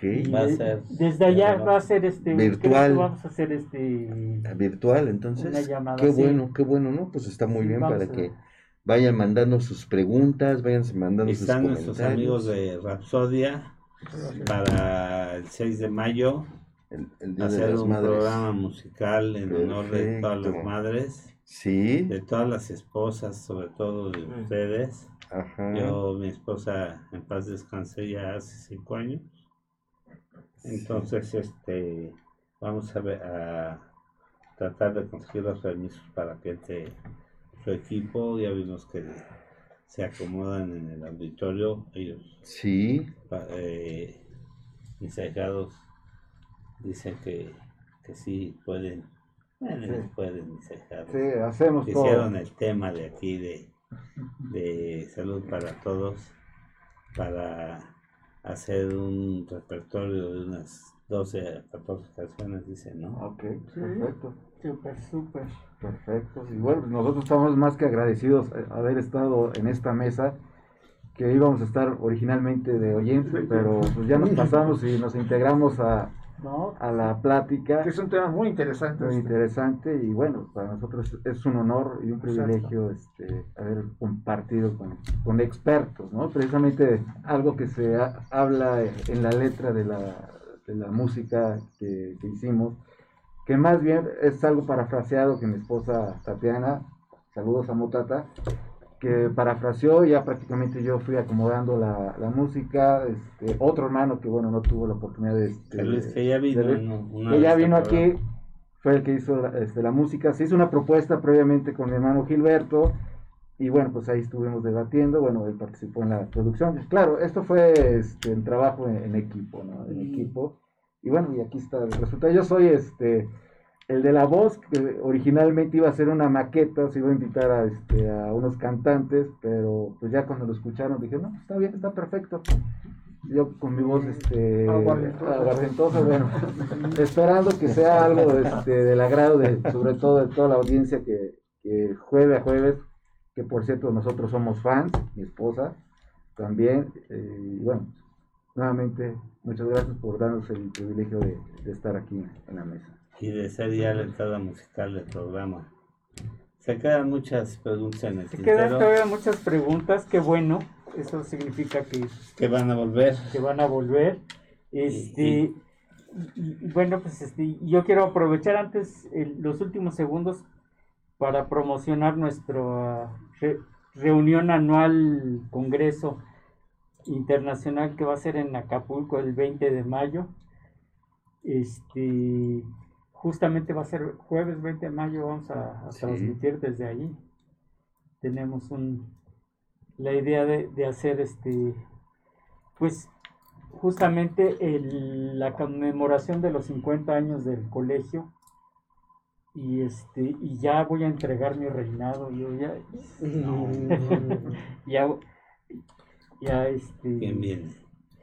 viene mi vicepresidente del colegio eh, le voy a, a, a, ver, a dar el, los trastes. los trastes a César Moreno Rey, excelente médico. Y yo ya, después de dos años, porque justamente el, es de un año en la presidencia. Y este, y este año me tocó dos años de pandemia, así es que un año y medio. Pero con todo y todo hicimos pues, esto, hicimos varias cosas y pues se trabajó.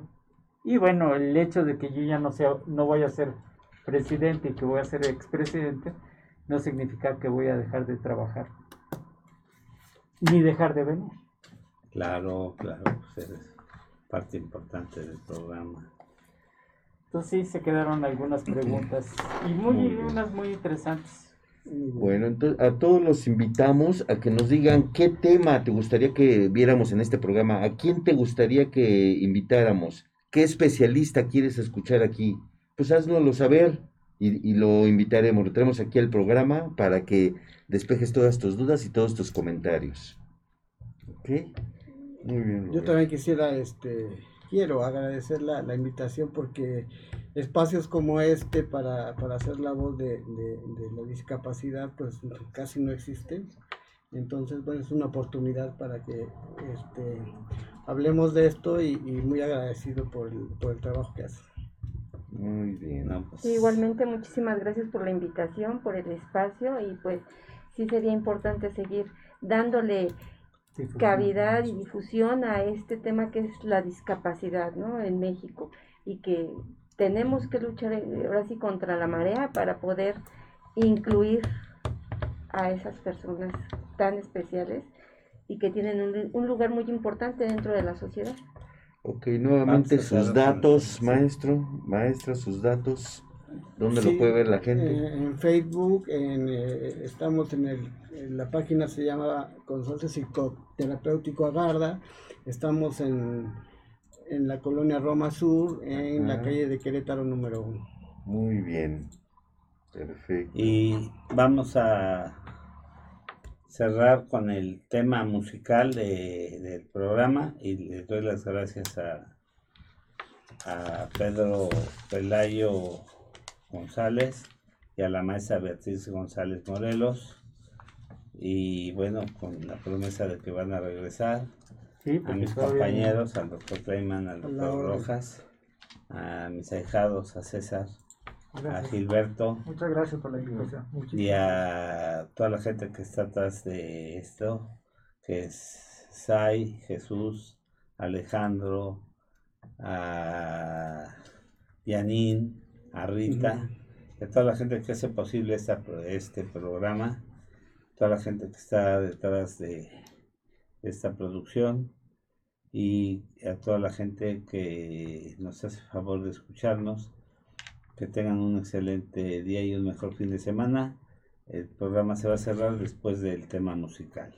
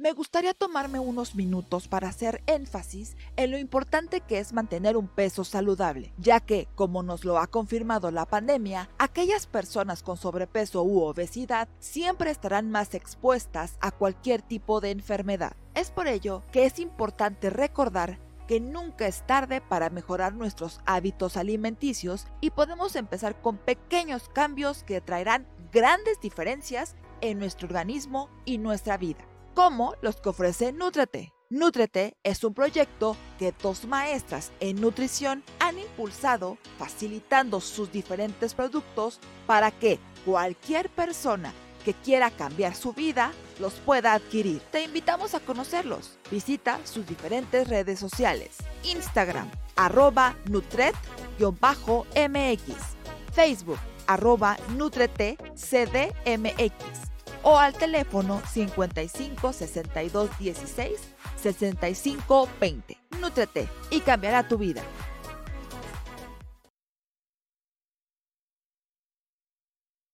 ¿Quieres empezar a comer saludable? En Nutrete nos encargamos de revisar la lista de ingredientes e información nutrimental de cada producto que tenemos para garantizar que realmente sean saludables. Contamos con diferentes productos como productos keto, suplementos, vitaminas, minerales, y un sinfín de productos para complementar tu alimentación. Encuentra todo nuestro catálogo en Instagram como Nutret-MX o por Facebook en Nutret CDMX. Para más información, al WhatsApp 55 62 16 65 20. Nutrete y cambiará tu vida.